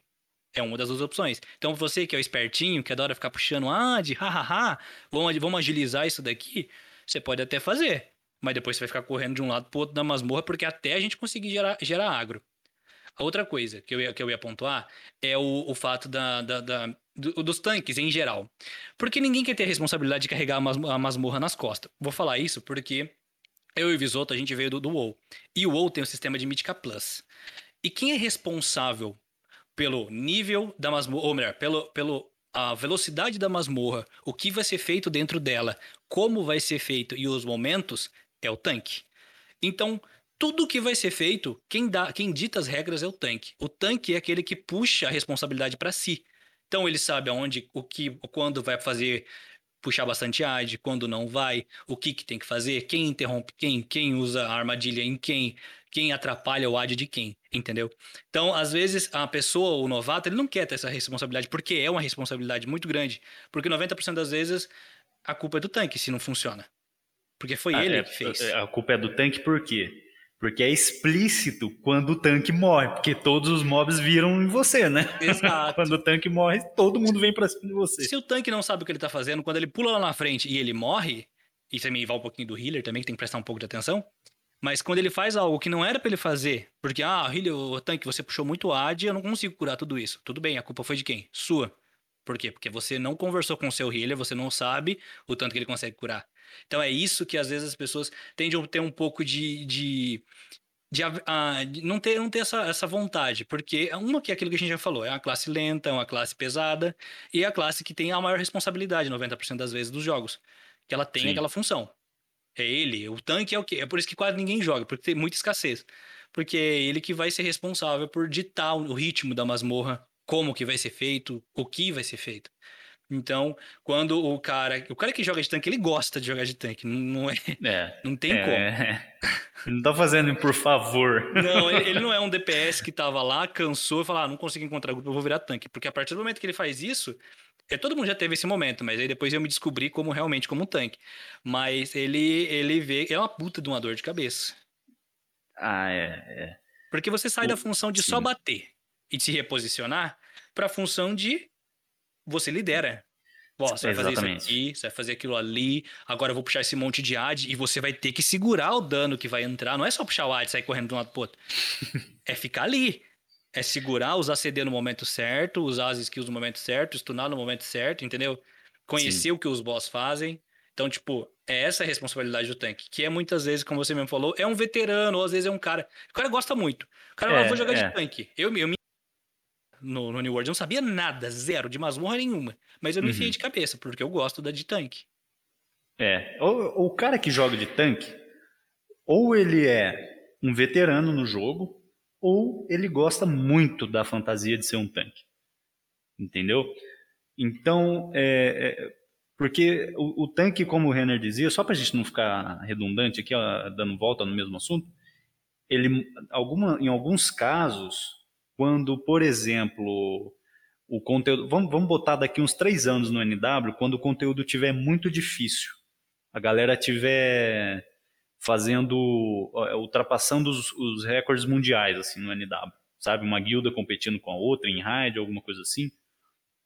O tanque, geralmente, ele que vai bolar a estratégia para fazer os pulls maiores e ter uma fluidez no jogo. Por que, que é ele que faz? Porque ele sabe, ele tem que ter uma, uma ciência de todos os CDs do, do grupo. Então, ele, é porque é ele que vai segurar o dano. Então, acontece o seguinte: nos níveis mais altos de gameplay, no, na galera mais hardcore, o que a gente vê bastante, principalmente no WoW também, né, Renner? É o que? O tanque faz o pull, ele gasta todos os CDs defensivos dele, e aí ele fala, galera, não tenho mais CD. Aí o que, que acontece?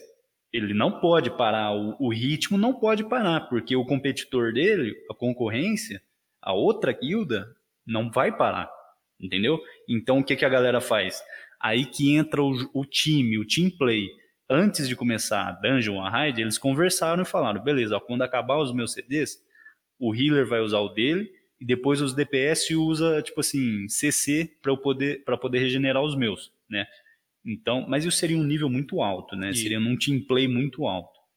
Coisa que não vai ser agora no primeiro lançamento, não vai não vai ter um negócio assim não. Não, não. Pode até ter um momento de início, assim, quando você pisa na, primeira masmorra e você tá com um equipamento um pouco ruinzinho, e aí você não tem uma noção do, do que cada boss faz ou de como funciona a luta. Que, e que vai ser assim, logo de muito complicado, não. Acredito que não, porque. Até porque não é, não é a ideia, né? Por mais que é. o indie game seja algo que tem que ser difícil, ele não precisa ser, não de imediato, tão. Sim, difícil. sim. Ia ser um baque muito grande, né? Para todos, todas as funções, pô. Exato, eu acho que é. isso vai ser trabalhado aos poucos, muito provavelmente, mas que, que isso vai existir, isso é um fato. Todo MMO existe, todo MMO vai ter que vai ter isso, porque as pessoas elas tendem a não estar tá contentes, então elas vão, em algum momento elas vão pedir isso, elas vão pedir dificuldade. E a Sim. Amazon vai entregar dificuldade. Sim. Bom, vamos, vamos então comentar. A gente comentou só da fantasia. Vamos comentar sobre o que, como o cara tanca. Como você tanca nesse jogo? Seguinte. Olha só. Aqui entra, um, entra uma, uma opinião que o Renner compartilha da mesma opinião. Mas, cara, se você quer ser um tanque, cai naquela de você não querer ser um player medíocre. Não tem problema nenhum você ser um, um player medíocre. Faz meio disso e meio daquilo. Não tem problema nenhum. Mas se você quer tancar, ser 100% tanque, você tem que usar espada e escudo. Não inventa moda de na, na, na, arma primária colocar um machadinho, porque o machadinho tem roubo de vida, e isso e aquilo, que, cara, não, seu healer vai te odiar, porque você pode estar tá com a vida cheia, mas a mana do cara não tá. Exato. E você tá pode ligado? segurar um ou dois ADs. Numa masmorra você não segura só um ou dois ADs. Sim. E lembrando que na masmorra os bichos são elites, né? As expedições, né, no caso. Sim. Eles sim. tendem a dar, a dar mais dano ainda que o, que o normal. Exatamente. E, por exemplo, no jogo existe um, um tipo de mob que na cabeça dele está escrito explosivo. Que, como o nome já diz, quando ele morre, ele explode. Se você, como um tanque pesado, lento, qualquer rolamento por estar pesado, gasta muita estamina, e você inventou moda, quis usar um machadinho de arma primária, o que, que, que vai acontecer? Ele vai explodir e você vai tomar esse dano inteiro na cara, entendeu? Porque você não tem escudo para se defender. E a sua estamina não é grande coisa porque você não tem um escudo. Então, vai de espada e escudo, cara. Essa é a jogada. Tá bom? Exato. E aí, na arma secundária, qualquer dia a gente traz um episódio só de builds. A gente comenta de todas as builds, todas as gemas certinho. Isso, principalmente o, o negócio, aquilo que a gente falou, né? Ah, eu, eu quero. O, o, vamos só passar por cima do Paladino rapidinho? Que é Pode o, ser. negócio Pode uma hora mais ou menos aí de episódio. Constituição. Ah, eu, o tanque ele é totalmente focado em Constituição, certo? Ótimo. Mas eu quero ser um paladino. E agora, Visoto? O que, que eu faço? Como é que eu vou ser um paladino, Visoto? Se, se, o, se o jogo não tem essa opção de paladino, porque o, até então o, o, a minha a, a, a, árvore de talento de tanque, ela não tá no escudo, ela tá na, na espada. Ou seja, por como você mesmo disse, por obrigatoriedade, eu vou ter que usar espada e escudo. Porque se ela tivesse no escudo, eu poderia combar. Poderia usar cajado de duas mãos e um escudo. Acho que foi por isso que ela não fez. então, como que seria? Seria aquilo que a gente comentou da arma, da, da, do set. Entendeu? Você pode, ou você pode colocar mediocremente, de novo, meio um pouco de ponto em constituição e um pouco de ponto em focos, tudo bem. Mas volta naquilo que eu falei para vocês. Você pode colocar todos os seus pontos em constituição. Essa você, você é tanque, você vai segurar o dano. Lembra? Agora eu quero ser um paladino, eu quero usar um cajado de cura por algum motivo. Tudo bem, você pode. Lembrando que você sempre vai tancar. Então a tua arma principal é essa. Como que você vai fazer isso? Usando a tal gema que o, o, que o Will falou. Que é, você vai, no, no seu set, quando você ganhar um set de força e, e constituição, 4 de constituição, 2 de força, você vai trocar. Você vai colocar, em vez de 2 de força, você vai ganhar, você vai trocar lá no, no ferreiro e vai colocar 2 de constituição. E aí você vai curar. Você não vai curar tanto quanto um, um healer, jamais. Mas você vai curar um pouquinho, porque você vai estar tá ganhando ponto em constituição. Mas e o meu dano? De onde vem, Vissoto? Como é que eu vou ganhar meu dano? Vem da conversão no cajado. Exato. Você converte o dano de focos em dano de natureza. Então você pega 50% do, do, do seu atributo que você ganhou do set. Bom, de detalhe, focos. detalhe. Essa porcentagem vai do nível da gema, tá? Isso, exato. Acho que se não me engano é 15, 35. É 15, 35 e 50? Uma coisa assim. Só são é, só, só três níveis só. É, é, se eu não me engano, é 20, 30, 40 e 50. São quatro níveis. E. Ah, é? É. Ah, é. Isso. Então, tipo, você pega, você converte o dano. Você, você tá trabalhando. Lembrando que isso não existe, mas a gente faz porque tem as opções no jogo. Viu como o New World ele é um leque muito grande? Você pode trabalhar em cima, mas tem formas inteligentes de trabalhar e formas não tão inteligentes. é, uma coisa interessante que você comentou, eu acho que vale a pena explicar também porque se aplica para as outras classes. É, não no caso da Constituição, mas é o seguinte: vai estar tá passando aí na tela, galera, o, a, a árvore, a, o atributo Constituição, e vocês estão vendo que espada e escudo, quais são os atributos primário e secundário? Força e destreza. Mas peraí, peraí, peraí, Vissoto. Você não falou que tanque é Constituição? Exatamente. Aí que entra o detalhe. Por que, que eu, Vissoto, na minha opinião, não gosto de, de Paladino, por exemplo? Eu, eu, eu, eu, eu. Porque é o seguinte: você está preso à espada e a espada está presa ao escudo. Você não consegue tancar de outra forma, igual o Renner falou.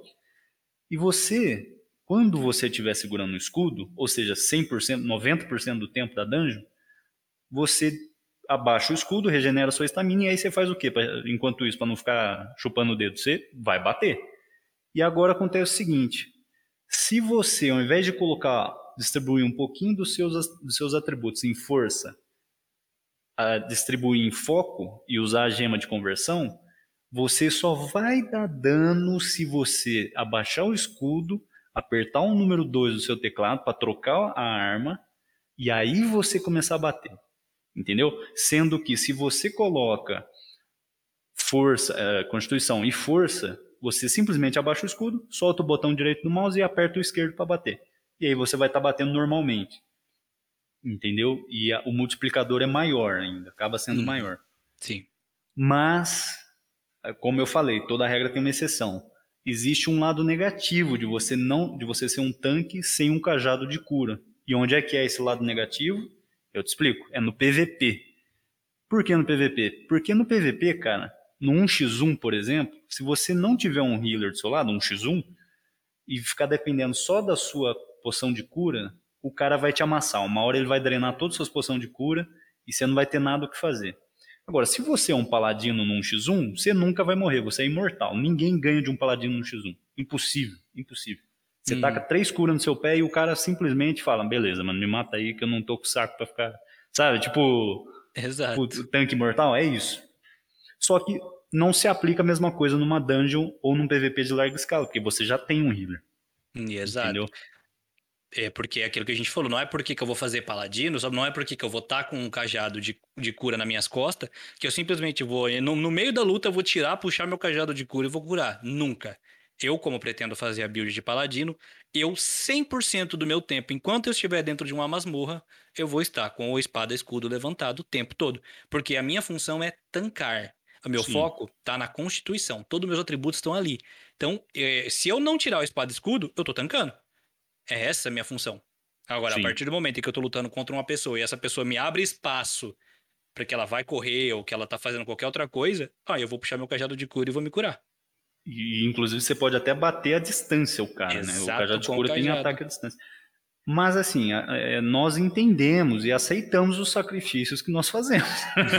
eu entendo que se eu tô lá jogando, farmando madeira, e de repente eu tomo um gank, eu morri, cara. Não tenho o que eu fazer, não tenho nem chance, sabe? Ou eu, eu dou um burst no cara muito grande, assim, muito grande para tanque, né? É, é porque Ou... quando os caras vê tanque, né, eles acham que. O é, problema do tanque que... é que 90% das vezes, das vezes a gente ganha não porque a gente é forte, é porque a gente é muito resistente. O cara não quer ficar batendo. É, na insistência, né? Ganhando na insistência. É, a gente. É, no cansaço do cara. O cara tá, fica tanto tempo apertando os botões lá e fala: ah, não, vai, deixa quieto esse maluco aí, vai. Sim. Então, só para dar um contexto para o cara que está pensando em jogar de tanque, essas são as duas builds principais que nós temos agora. Uma, você vai ter um foco maior em dungeon, e a outra você tem um foco maior em PVP, que é o paladino e o guerreiro normal, né, o clássico. E, mas uma não anula a outra. Não, porque às É, vezes quando, é, você- quando você fala é. que um foco. Não, é tipo assim, não é porque você vai estar jogando com um cajado de cura que você não vai tancar. Na verdade, você vai, da mesma Sim. forma que o tanque normal, de força. Sim. Entendeu? A única Eu diferença é a acho- segunda arma. Só. Eu acho, eu acho que o que muda no New Road, na questão do Paladino, é que o Life Staff se torna algo muito mais situacional do que mecânico, né? É o que Exato. você falou. Tipo, no momento em que se o cara te der abertura, aí você consegue realmente achar um canto e se curar, entendeu? Uhum. Mas. Ou sei lá, te dá um tempo pra fazer um, um setup de cura e depois ir pra cima dele, entendeu? Exato. Porque no- ali no PVP, é o momento, se o cara continuar me bater, no momento algum que eu vou puxar um cajado de cura, porque a minha resistência tá no tanque. Se eu puxar um cajado de cura, eu vou morrer. Sim, porque Todas o escudo tá atrelado à passivas. espada, né? Exato, porque todas as minhas passivas e de, de, de segurar, ter mais força, mais. fo- Desculpa, ter mais foco, né? Foco, desculpa, não é. Aquela barrinha laranja. É difícil achar uma palavra. Tem resistência, tem uma É, resistência. a- toda, toda aquela, Uma todas defesa. as minhas passivas de, for, de, de, de, de, de resistência, elas estão. Caralho. Elas estão Eita. relacionadas à espada e escudo. Então, nunca aqui no meio, por isso que eu tô falando, um- uma, uma não invalida a outra. A partir do momento em que eu tô apanhando, eu tô com o espada e escudo levantado. A partir do momento em que eu abri a situação, abri, a- a- ganhei um espaço, aí eu trabalho. Ou eu trabalho com, no caso do Vissoto, que ele pode puxar um, um machado e fazer qualquer outra coisa, eu posso puxar um, um cajado de cura. Mas é cita. Su. tá difícil hoje. Se- vai ser de momento. Nossa, sim, tá sim. Tudo bem, calma, calma. É. Os neurônios já estão pegando fogo, já. Já tá é a doido. vontade de jogar o jogo. Se tu, se Se- de vez em quando. de vez em quando, aí vai- Fala aí, Vissoto, fala aí, vai, cansei. É, Tá bom, ó, nós falamos bastante, falamos mais de uma hora já de atributos. Eu acho que a galera já entendeu como funciona. Vamos continuar então? Vamos. Seguinte.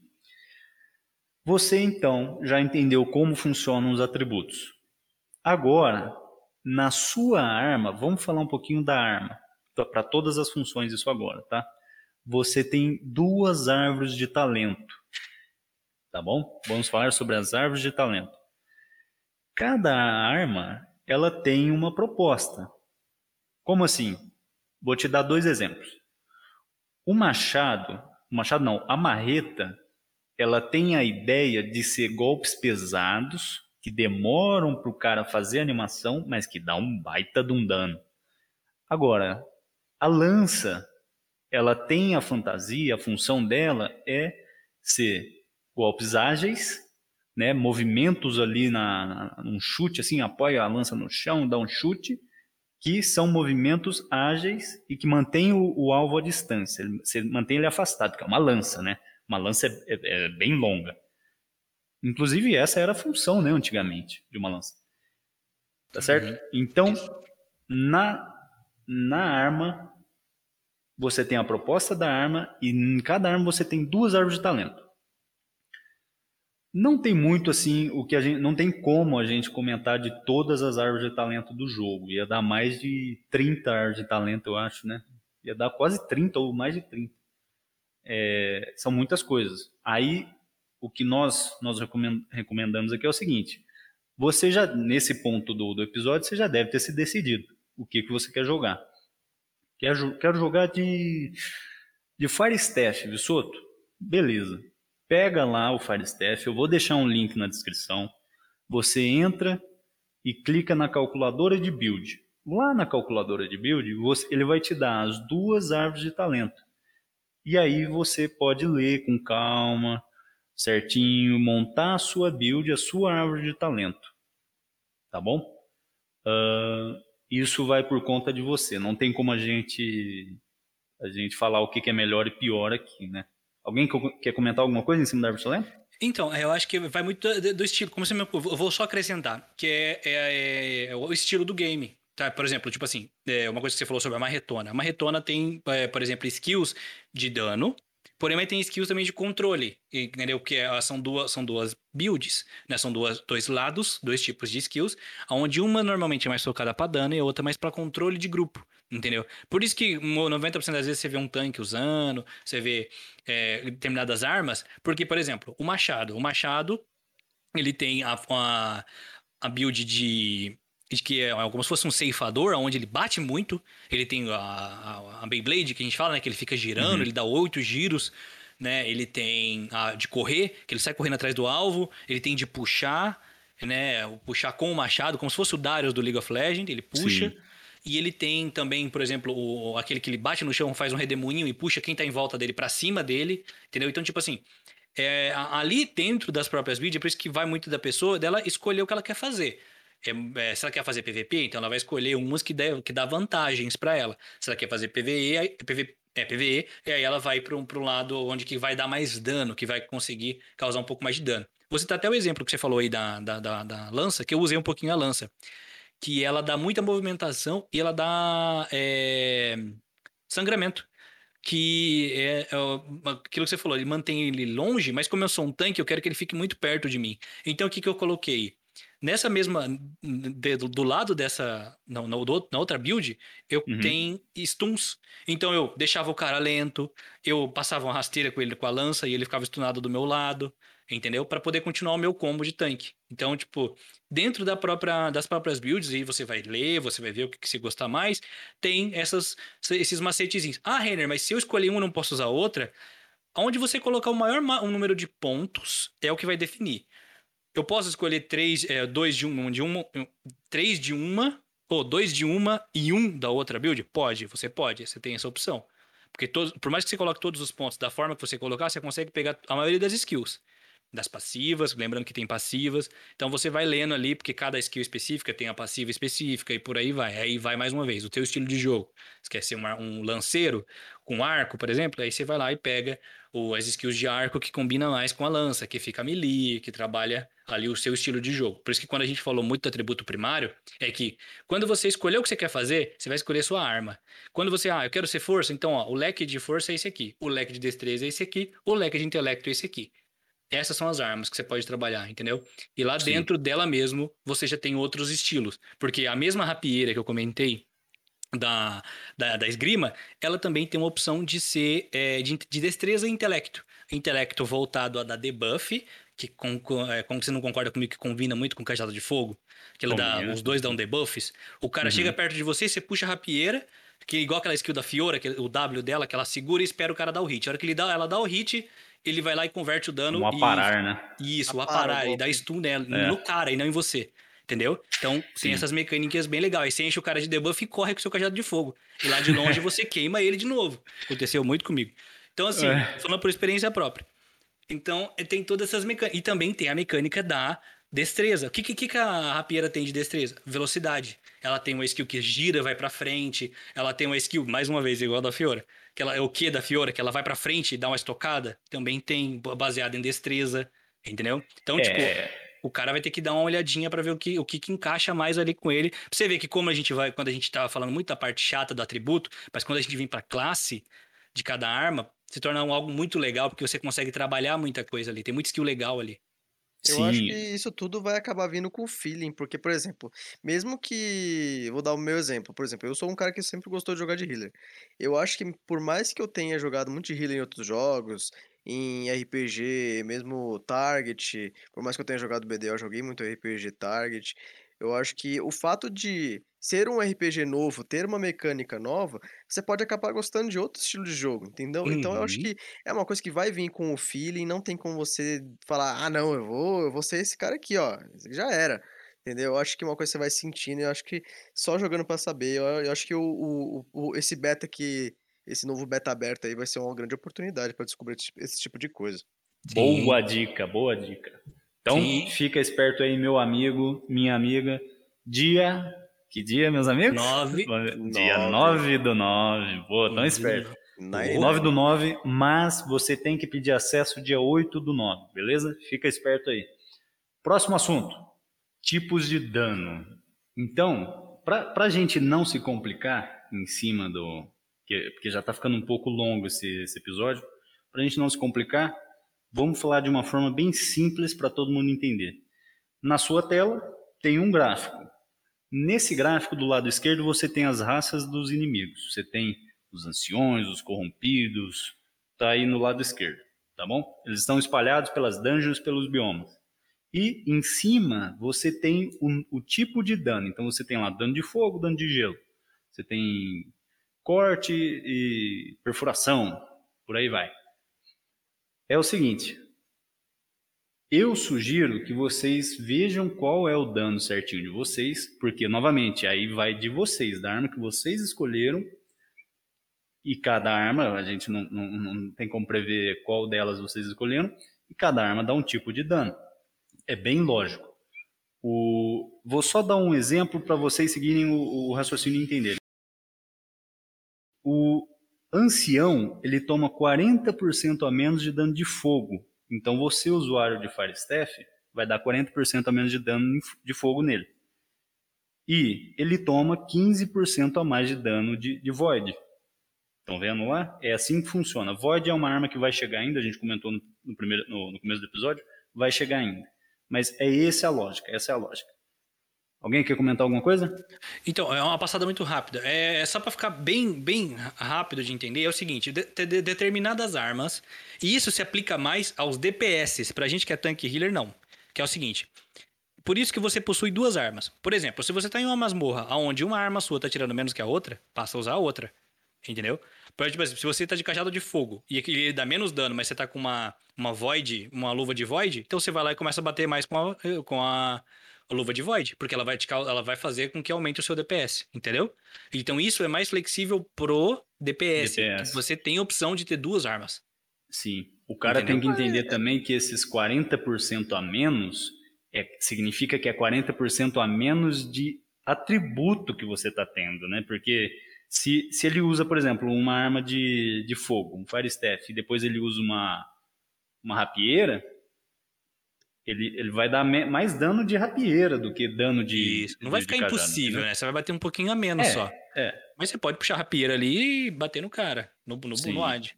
Não, não, não é que você vai ficar, nossa, vou chegar na masmorra e não vou bater nada, ele não vai morrer. Não, você vai, você vai bater um pouquinho menos. Só isso. Essa é que significa que ele é resistente a determinado elemento. Só isso. Solta a voz, Rafael. Cara, peraí. Tipo, eu me perdi agora. Hum. A gente tá porque, cara, é, é porque. Não, beleza. O, é, não lembrei, lembrei o que eu ia falar, que eu ia puxar um assunto, aí você me jogou na, no meio do, do assunto. É que eu ia falar, cara, que me lembra muito Genshin Impact isso, cara. Isso, você, nossa, é perfeito. É isso que aí. no Genshin Impact, só que é um pouco, no Genshin Impact é um pouco mais específico na questão de elementos, né? Na, mais naturais, mais fogo, mais essas coisas, né? Uhum, sim. Mas aqui, aqui o que a gente tem a mais é essa questão do strike o, e o slash, né? Que é tipo, na questão de o que corta e o que é o impacto, né? Tipo. Então, é, acho que é só uma coisa a mais, mas para quem já pegou o Genshin Impact, acho que vai se familiarizar muito bem com isso. Então, não tem muito galho, assim, de, de pegar esse esqueminha, não. É, é, não, não é, é algo simples. que vai ser significativo, você vai ficar atrás, você não vai conseguir matar o Ad. Não, só vai bater um ah, pouquinho não, menos. Não, não. Isso aí, isso aí só vai entrar em ação lá para frente num conteúdo muito difícil. Por quê? Porque imagina se é uma hard, tem 10 DPS, 3 healer, 2 tank.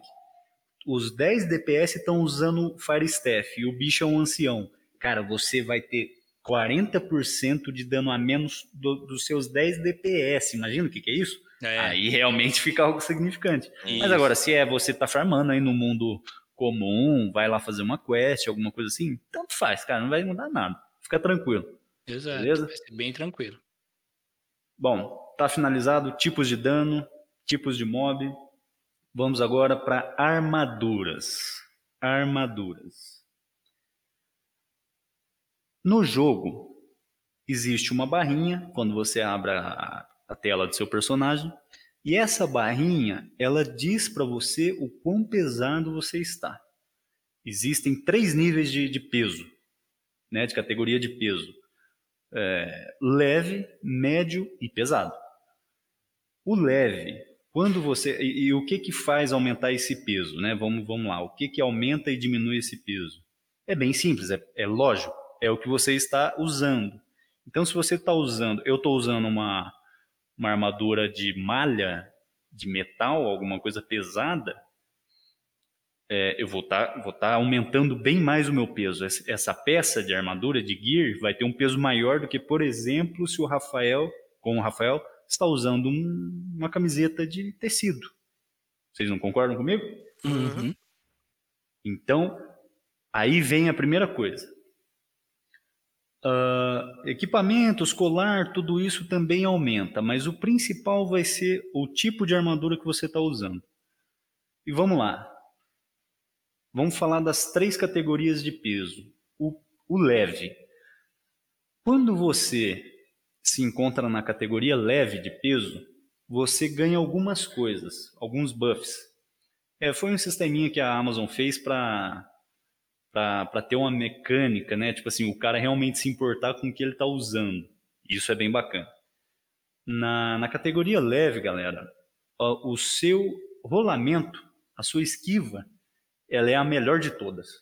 Ela é uma esquiva, é um rolamento rápido, é um rolamento longo.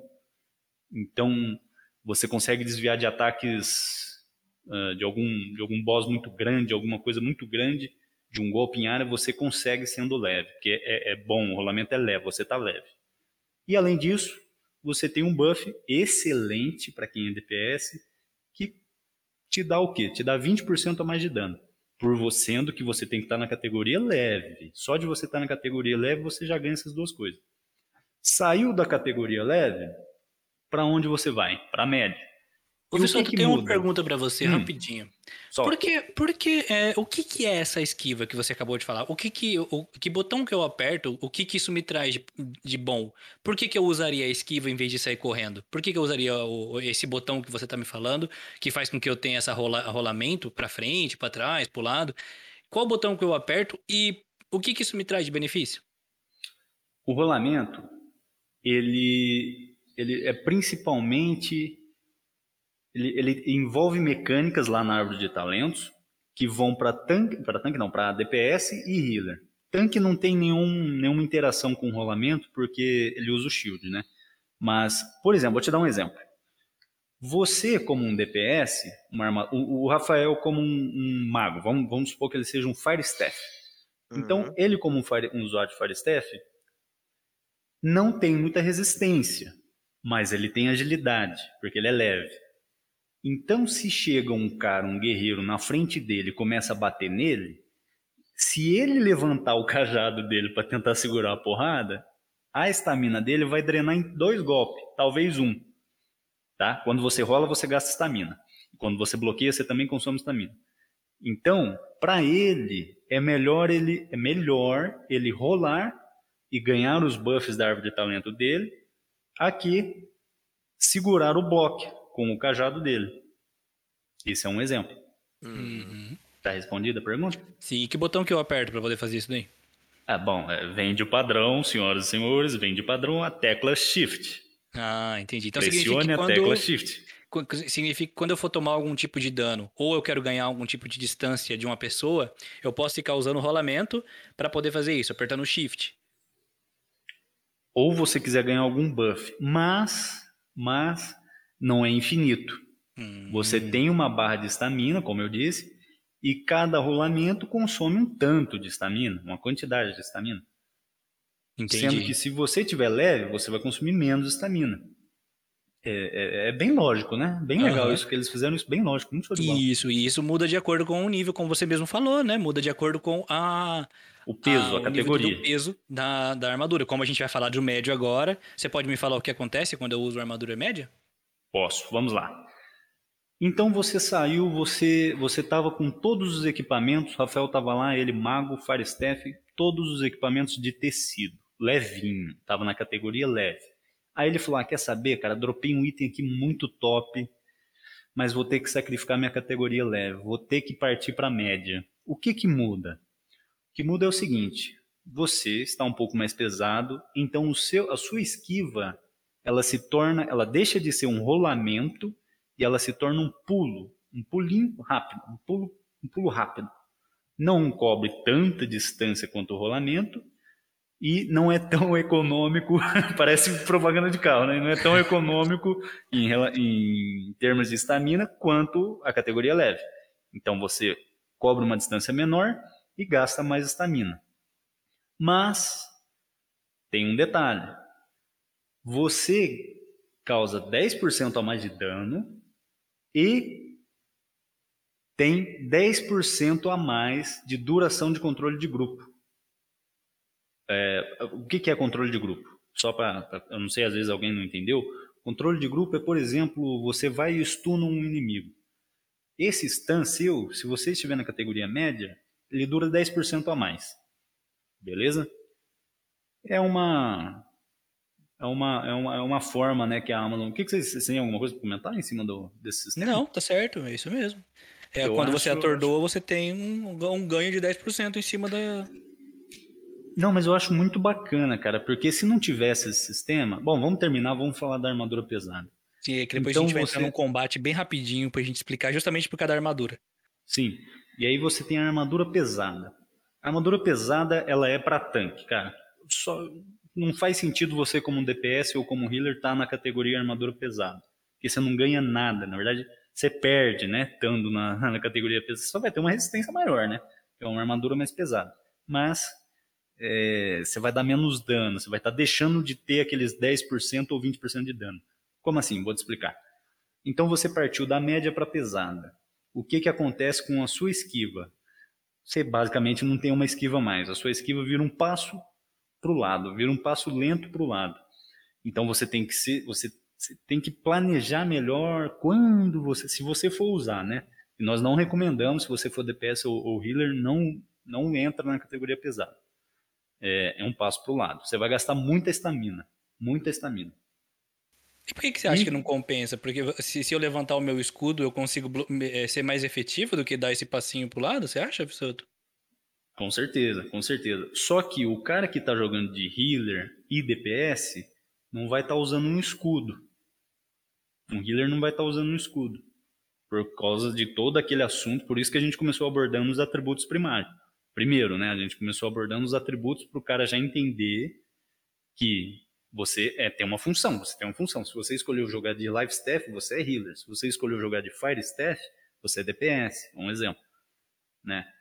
Então, agora, quando você entra na categoria de armadura pesada, você só vai ter uma armadura passiva maior. Você vai ter uma resistênciazinha ali, uma armadura física e elemental maior. Mas além disso, cara, você não vai conseguir. a sua estamina para bloqueio vai continuar a mesma coisa, porque você não está usando escudo, e a sua estamina para rolamento, esquiva, vai ficar pior porque você está pesado. Então você vai conseguir esquivar menos vezes e, men e, e uns, esquivas curtas, né? Bom, além disso, por que, que é bom um tanque estar tá nessa categoria? Porque quando você está nessa categoria, você ganha 15% de estabilidade de bloqueio. Estabilidade de bloqueio é a resistência quando alguém te dá um golpe. Segurando o botão direito, que seria Segurando quando eu levanto o meu escudo. Isso. Então, por que, que ele é tão efetivo? Tanque. Porque tem passivas específicas no escudo que aumenta ainda mais esse bloqueio. Exatamente. Segura mais dano, você perde menos é, fôlego, né? menos, né? Você perde aquela. É. É por isso que a gente não recomenda assim, cara. Você pode fazer o que você quiser, tá? No final do dia você pode fazer o que você quiser, mas você vai ganhar muito mais DPS em termos de DPS ou de sobrevivência como healer, estando na média ou na leve. Vai por mim. Você vai conseguir esquivar muito mais. O rolamento vai ser é. essencial, mano. Exato. É, já, já é. que o tanque tá parado, é muito mais fácil ele puxar um escudo e tancar e segurar o dano com, com o escudo, já que ele tem passivas que ajudam, que faz com que ele perca menos desse fôlego, do que ele tentar correr. Porque ele vai estar tá pesado, então não faz sentido. Então, justamente pro, pro DPS, o healer é melhor. Sim. E além dos 15% de estabilidade no bloqueio, o cara também ganha 20% a mais de duração do seu controle de grupo. Então, se você stunou o cara, ao invés de você, como no, na armadura média, dar 10% a mais, você vai dar 20% a mais de duração, que é muito bom para tanque, novamente. Vamos passar então, finalizado todas as categorias de armadura, vamos passar para mecânicas de combate. Quer comentar um pouquinho?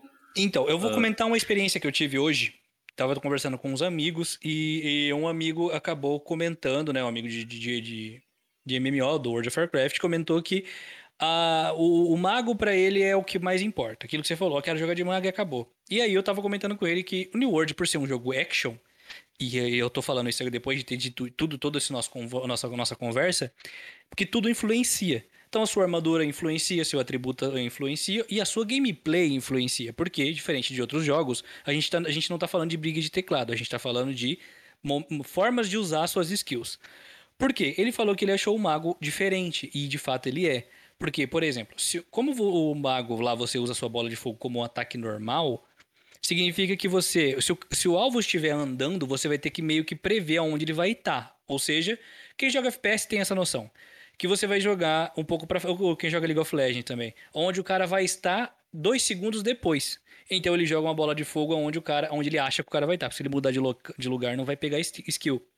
Então, isso muda totalmente o estilo de gameplay. Porque a partir do momento em que você tá ali, que você é um mago e você tá vindo um guerreiro extremamente bravo para cima de você, você vai ter que usar armadura leve para conseguir causar a maior quantidade de dano em um curto período de tempo, ter a, a mobilidade para sair de perto dele e ao mesmo tempo não, é, ter, não ser tão punido quando você usar uma skill e acabar errando. Porque, como a gente já comentou, o New World, você é diferente o esquema de combate. Você não pode simplesmente sair usando skills, porque às vezes você vai ficar exposto. E por às vezes para um DPS, para um mago, para um arqueiro, ficar exposto significa simplesmente morrer. Né? Então, ah, eu, por exemplo, vou falar por experiência própria, quando eu dou um, um dash com escudo, eu até o meu personagem voltar com a animação do escudo de volta, eu fico exposto. Ou seja, eu posso tomar dano nas costas. E dano nas costas tende a ser mais forte ainda. Entendeu? Então tem todas essas uhum. pequenas mecânicas que é, diferenciam né, a, tanto a armadura, quanto o estilo de jogo, quanto a classe. E aí vai de player para player. Eu Sim. acho que o combate do New World tá agradando tanto quem veio de, de, de RPGs Target quanto de RPGs Action. Eu acho que ele conseguiu fazer uma, de uma forma que o combate ele não fosse, não caísse na, na briga entre Target e Action e criasse um estilo bem suave, assim, que, que agrada aos dois, cara. Eu gostei muito, eu acho que é, não, não há quem vá contra isso, não há quem fale que, não, o combate do New World é ruim, entendeu? Uhum. Eu acho que vai por adaptação, né? Às vezes o cara vai. De início, assim, vai ter um aquele gosto amargo, mas se ele insistir, ele, ele vai. Ele vai entender, ele vai conseguir, ele vai se adequar. Não é algo Ainda difícil, mais... mas. E eu acho Com que traz. BR. é, Ping BR. Eu Ping acho que traz BR. também pessoas de muitos outros jogos, por exemplo, que são Souls-like. Por exemplo, For Honor, que é um jogo de guerra medieval que tem um, um esquema parecido, entendeu? Então, eu acho que não só Sim, de, de, dos RPGs que a gente conhece, mas de jogos até mesmo de console, é, jogos que são nesse mesmo estilo Souls-like de combate. Então, acho que vai agradar um público muito vasto. E, e é. também traz um pouco de, de, de, como é que eu posso dizer, de desafio, não é? Você começa a pensar melhor no que você vai fazer, não é? Acredito eu. Uhum que o cara que está a longa distância ou a curta distância, ele vai pensar no que ele vai fazer, como ele vai fazer, porque se ele errar, aquilo ali define se ele vive ou morre, ou se ele toma muito dano ou não. Então eu acho que isso faz com que esse estilo de combate, como eu falei, é, eu vim do WoW, lá é Target, que, que faz isso, essa diferença de tipo assim, se eu usar essa skill, isso pode acontecer X comigo. Então eu preciso ver, ver o momento certinho onde, por exemplo, uma agora que ele levantar o machado, o machado, ó, de novo, levantar o cajado para jogar uma uhum. bola de fogo em mim, vai ser o momento que eu vou tentar entrar nele. E aí eu combo com todos os meus stun, entendeu? Sim. Então, Sim. Ou, isso... ou levantar o seu escudo, ou até mesmo se for um outro DPS, na categoria média ou leve, fazer um rolamento para o lado, o mago, o player inimigo vai errar a bola de fogo e vai estar exposto porque ele está preso a uma animação. Né? São mecânicas de combate, por exemplo, no Dark Souls, tem bastante isso, né? Isso. O, o, jogador, se ele não masterizar isso, ele simplesmente toma um, uma cadeia de golpes que ele fica preso. É tipo Street Fighter, sabe? Aquele cara viciado que faz três combos assim, você não consegue se mexer porque você tá preso pega no, ar. ar. Pega no ar e não te solta, te agarra assim, e quando você vai ver, você morreu. Você não Exato. fez nada. Exato, eu falo, eu falo por experiência própria, porque por várias vezes eu tava jogando contra magos e arqueiros, aonde eu dava o meu, meu dash, né? O tanque tem um dash com escudo, e a partir do momento em que eu ia, em que eu errava, eu já me preparava que ia entrar uma, uma grande quantidade de dano ali, porque eu tava exposto. Então, até eu voltar o meu escudo para poder segurar, porque, né, o, quando você segura o dano com o botão direito, que nem o, o Vissoto falou, que você segura o cajado na frente, você consegue bloquear um pouco de dano. E a partir do momento em que eu errava aquela skill, eu era punido automaticamente. Então eu, eu escolhi o melhor momento possível para usar aquelas skills. E outra, não é porque, mais uma vez, não, não vamos assustar o ouvinte falando assim, ah, não é porque você pegou o cara da, no, na, vantagem, na, na, na, desvantagem que você vai combar ele e vai, não vai parar de bater. Não. É só enquanto durar a animação. Enquanto a animação do meu escudo voltar para minha mão, né, do, do, do, do meu, meu, meu, personagem puxar o escudo de volta, você tem 1.3, 1.5 segundos para bater em mim. A partir do momento que eu puxar de volta o escudo, e aí eu vai de cada jogador. É, aí entra todo aquele, aquele, aquele mindset, né, aquele tipo você prevê o inimigo, lê o que, que o inimigo está fazendo. Né? Exato. É a estratégia de combate. Isso, exatamente. Todo um estilo, toda uma estratégia de combate. Não é porque ele abriu o espaço que você vai bater nele até ele morrer. Não. Você tem uma janela que você pode bater um pouquinho. E aí depois você volta a trabalhar de novo em se defender, em fazer as coisinhas certinhas. E que é isso que é bem, bem legal. Que o meu, que é o meu amigo falou que ele tinha estranhado, justamente porque para ele o mago tinha que ficar usando magia. E eu falei para ele que não que não funcionava assim no New World porque é um é um o estilo é diferente. É é você precisa pensar no que você vai fazer, principalmente você com na, na função de mago, que você por ser por, tá, por, por ser muito móvel, você é muito papel, por assim dizer, né? Você toma muito dano muito fácil. Não é, então... é, é, como não é target, né? É um hum. RPG action. Você não tem uma rotação Exato. explícita para você, cara. Você Exato. não tem uma rotação. Você tem situações e janelas de oportunidade. Então, por exemplo, se o mob. Vamos, vamos até jogar para um exemplo mais além ainda, que seria numa dungeon. E o, o mob inimigo ele está segurando um escudo. E você, como mago, na frente dele, não consegue se reposicionar. Você pensa o seguinte: tá bom, eu vou esperar ele bater, fazer animação de atacar o meu tanque. Quando ele tiver, quando ele abaixar o escudo para bater com a espada, aí eu vou tacar minha magia e ele vai tomar seco o dano, porque ele abaixou o escudo. Hum, entendeu? Exato. Então, o cara tem que saber disso, não é simplesmente fazer uma rotação e já era. E o que é o exemplo mais prático ainda que o, que o jogador que vai testar agora, dia 9 de setembro, vai testar jogando, o Lobo. O Lobo, pessoal, é um personagem que vocês vão conhecer. É um NPC, ele é um bicho do jogo. Em que é o seguinte, o lobo e os bichos nesse jogo, eles não ficam parados esperando você bater nele. Eles vêm para cima, eles desviam e eles correm. E o lobo é o mais exemplo, o clássico exemplo, porque quando você acha que o lobo ele vai vir para cima, ele corre. Quando você acha que você tá conseguindo sair de perto dele, ele pula em cima de você e te derruba. Sim. Então, assim, o lobo é um ótimo exemplo, porque você vai estar tá lá, pá, batendo com a espadinha, aí você fala, não, vou dar um stun nesse lobo. Ele pula para trás. E aí você e, perdeu e arranca a pra skill, cima de você. Né? E você. aí você fala, nossa, o meu escudo tá no meio. E tomou uma bocada. Entendeu? É o que vocês vão, vocês vão ver muito isso. Primeiro vocês vão ver é. com, com, o javali, mas o javali é fácil. Aí depois vocês vão ver com o lobo. E depois vocês vão ver com o morto-vivo que gospe na gente. Mas tirando isso, vocês vão ver que é, é toda uma mecânica, né? Todo, é. É, você precisa pensar e você vai ver que não é como, como a gente costuma ver, que você usa as skills ali, procura uma coisa eu uso outra, procura outra coisa eu uso outra. Porque às vezes você vai pensar que o, o mob, o ad ou o player vai fazer uma coisa ele vai fazer outra e isso vai ficar no vácuo. Sim. Rafael, quer dar as últimas palavras? Da, seus, seus pensamentos da mecânica? Cara, é, acho que não tem muito como fugir disso. Acho que é, basicamente o que o Renner falou, cara. E, mas eu acho que realmente a questão do, do da esquiva no jogo vai pegar muito para jogadores que, que eram de, de RPGs mais, mais travados na questão, por exemplo, não sei como funciona tão profundamente no WoW, mas o fato de é, não existir, não ser tão presente a esquiva em todos os chars pode ser uma mecânica nova. Então, eu penso se realmente não terão jogadores que terão uma certa vantagem no começo do jogo. Sim. O que vocês acham disso? Sim, não, eu concordo. Eu acho que para quem está saindo de um target e vem para um action, que é o meu caso e o caso do Renner, é, não, hoje já nem tanto, porque a gente já, já foi estudar do jogo, né? Mas uhum. já foi estudar isso para poder explicar para vocês. Mas quando nós começamos a jogar no beta, cara, eu tava sendo rulado pelo lobo. o lobo, eu tava morrendo pro lobo. Eu, caramba, velho.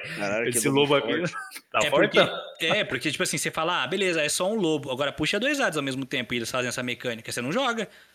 É Mas aí que entra, aí que entra o que eu acho muito legal que é o combate e action, na minha opinião, ele dá mais espaço para dedo, pro Isso. cara que sabe o que tá fazendo. Tipo assim, ele, ele não é que sabe o que tá fazendo, que dá a impressão que a gente tá cuspindo no prato que comeu por anos, né? No Não, WoW, que é Target. que- Mas, é- tipo assim, é, no de sentido- é briga de teclado, né?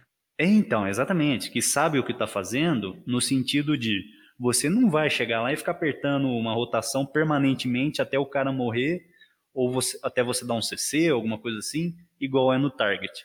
Você vai chegar lá e vai tentar enganar o seu inimigo, fazer um fake, tipo, vou atacar fake no PVP, né? Ah, vou atacar, não vou, para ver se ele gasta um rolamento, começa a drenar a estamina dele, se você consegue esquivar de, uma, de alguma habilidade dele, entendeu? É, é essas, esses detalhes de um combate action que é tão chamativo, é tão atrativo, né? Uhum, Eu acho que é base. base, base... É Opa. nesse princípio mesmo. É, o cara, quando ele vier, ele vai ter esse choque primeiro, mas depois, quando ele pegar e entender, ele vai gostar bastante, porque é algo que te desafia. Lógico, eventualmente você vai pegar algo que, o, que, o que cada AD faz. Mas Sim. até lá você vai apanhar muito. Sim. E, cara, se divirta. O mais importante é se divirta e não fique frustrado com o lobo. Não ah, desista esse dele. lobo vai dar tanta dor de cabeça pra tanta gente. Pessoal, era isso que a gente tinha para falar. Deu duas horas Nossa. de explicação, duas horas de explicação. Eu vou, eu vou, eu vou colocar na descrição, adicionar um comentário com toda a etiqueta do vídeo, para caso você queira alguma coisa em específico, você simplesmente clica no tempo e vai diretamente para o que você quiser, né? Eu acho que talvez, talvez uma pessoa já saiba algumas coisas que a gente tem falado aqui, a gente conversou, então ele pula diretamente para o assunto que, que interessa a ele, né? O que, que vocês acham? Interessante. Acho uma excelente ideia. E também a gente tem o quadro novo, né, Vissoto? Você Exatamente, claro, claro, eu ia chegar lá. É, Pessoal, é o seguinte, estamos com um quadro novo aqui no canal. Ele tem a, a proposta de mostrar a nossa comunidade, mostrar a- o lado bom, né, do nosso, das nossas guildas, do nosso povo brasileiro. Nos unir, né? Unir a nos unir, nos unir, exatamente. Obrigado. É, que é o seguinte, qual que é o quadro? Fala pra gente, Rafael. Guilda lendária. Guilda lendária? O que é guilda lendária? Guilda lendária, a gente vai estar apresentando aqui uma guilda é, a, a cada episódio que a gente vai estar fazendo isso? Isso, exatamente. A cada episódio nós apresentaremos uma guilda em destaque que nos chamou a atenção, que veio com uma proposta diferente e você vai estar sendo divulgado aqui no canal. Você e toda a sua guilda, tá certo? E qual que é a guilda, Renner, desta semana? A guilda desta semana se chama Os Guris. Os Ah, guris. Mas Ah, pá, é lá do capaz. sul, eu acho. Ah, eu acho que deve ser. Bom, de, e que facção que é, Renner? Essa eles guilda? são, eles são da, serão da facção Aliança. Aliança, olha só. Você interessado na aliança já abre o olho. Que tipo de guilda é, Renner? É, é casual? É Ela é PVP casual. hardcore? Ela é Ah, uma, uma casual. guildezinha casual pra você que tá querendo aí vir pro joguinho, mas ah, não quero jogar sozinho, tô com medo. Calma, a gente vai te mostrar aqui as guilds, a gente vai te dizer. E essa daqui é uma guildezinha casual que vai estar ali. O que que é o casual, Vissoto? Fala pra nós o que que é uma guild casual. Galera, é o seguinte, uma guilda casual é uma guilda que tem como pensamento um conteúdo, já diz, né, que já é casual. Você você não, não tenta ser elitista, você não é elitista em escolher exatamente o meta. Eu quero jogar com meta. Nós não aceitamos isso, o que não tem problema nenhum, se você só quiser jogar com meta. Mas esse não é o caso dessa guilda. Ela acolhe todos os tipos de jogador, se é tryhard, se não é tryhard, se é triplo tryhard, expresso, vixe, é Doppler, o café, é Doppler, é tudo, com tudo, leite. com leite, tudo, entendeu? Então, ah, a galera dos guris, rapaziada, mandou um textinho pra gente, a gente vai ler aqui pra vocês. É, dá uma conferida, Só lembrando que na descrição tem mais informações, na tela vai estar passando as informações e tem o link do Discord da galera lá, os guris, dá uma conferida. Vamos ler aqui.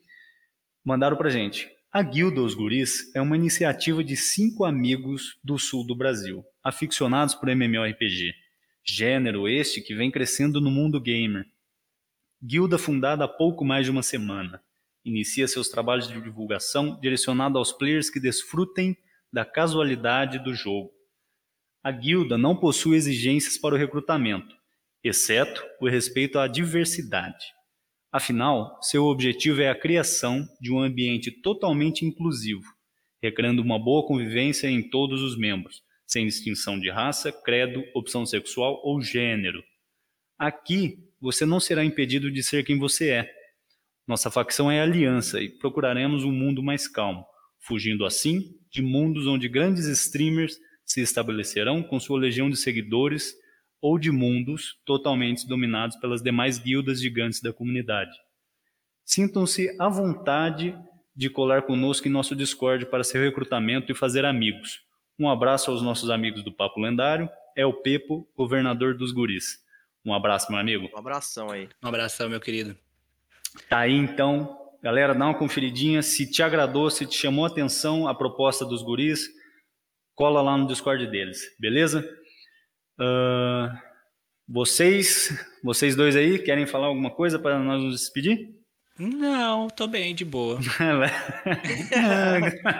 é. Já falamos Você, demais, já falamos já... demais. Tá certo, tá certo. Rapaziada, não vou mandar igual no último episódio, não.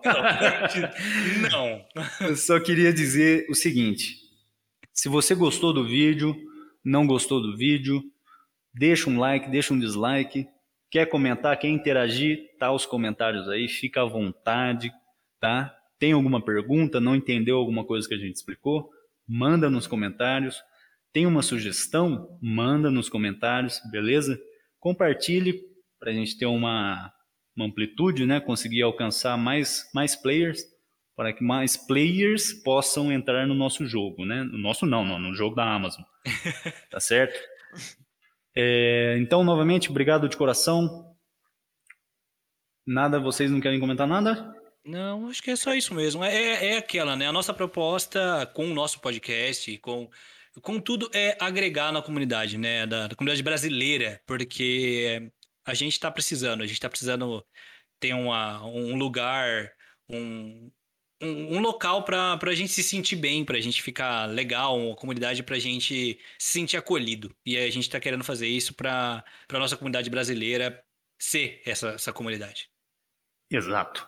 Então, galera, a nossa intenção é somar sempre, beleza? Estamos com vocês e esperamos o futuro mais próximo. esperamos vocês no mundo de Ethereum a Eternum. Vamos lá? Então, galera, falou, obrigado e até mais. Falou, tchau, tchau. Falou.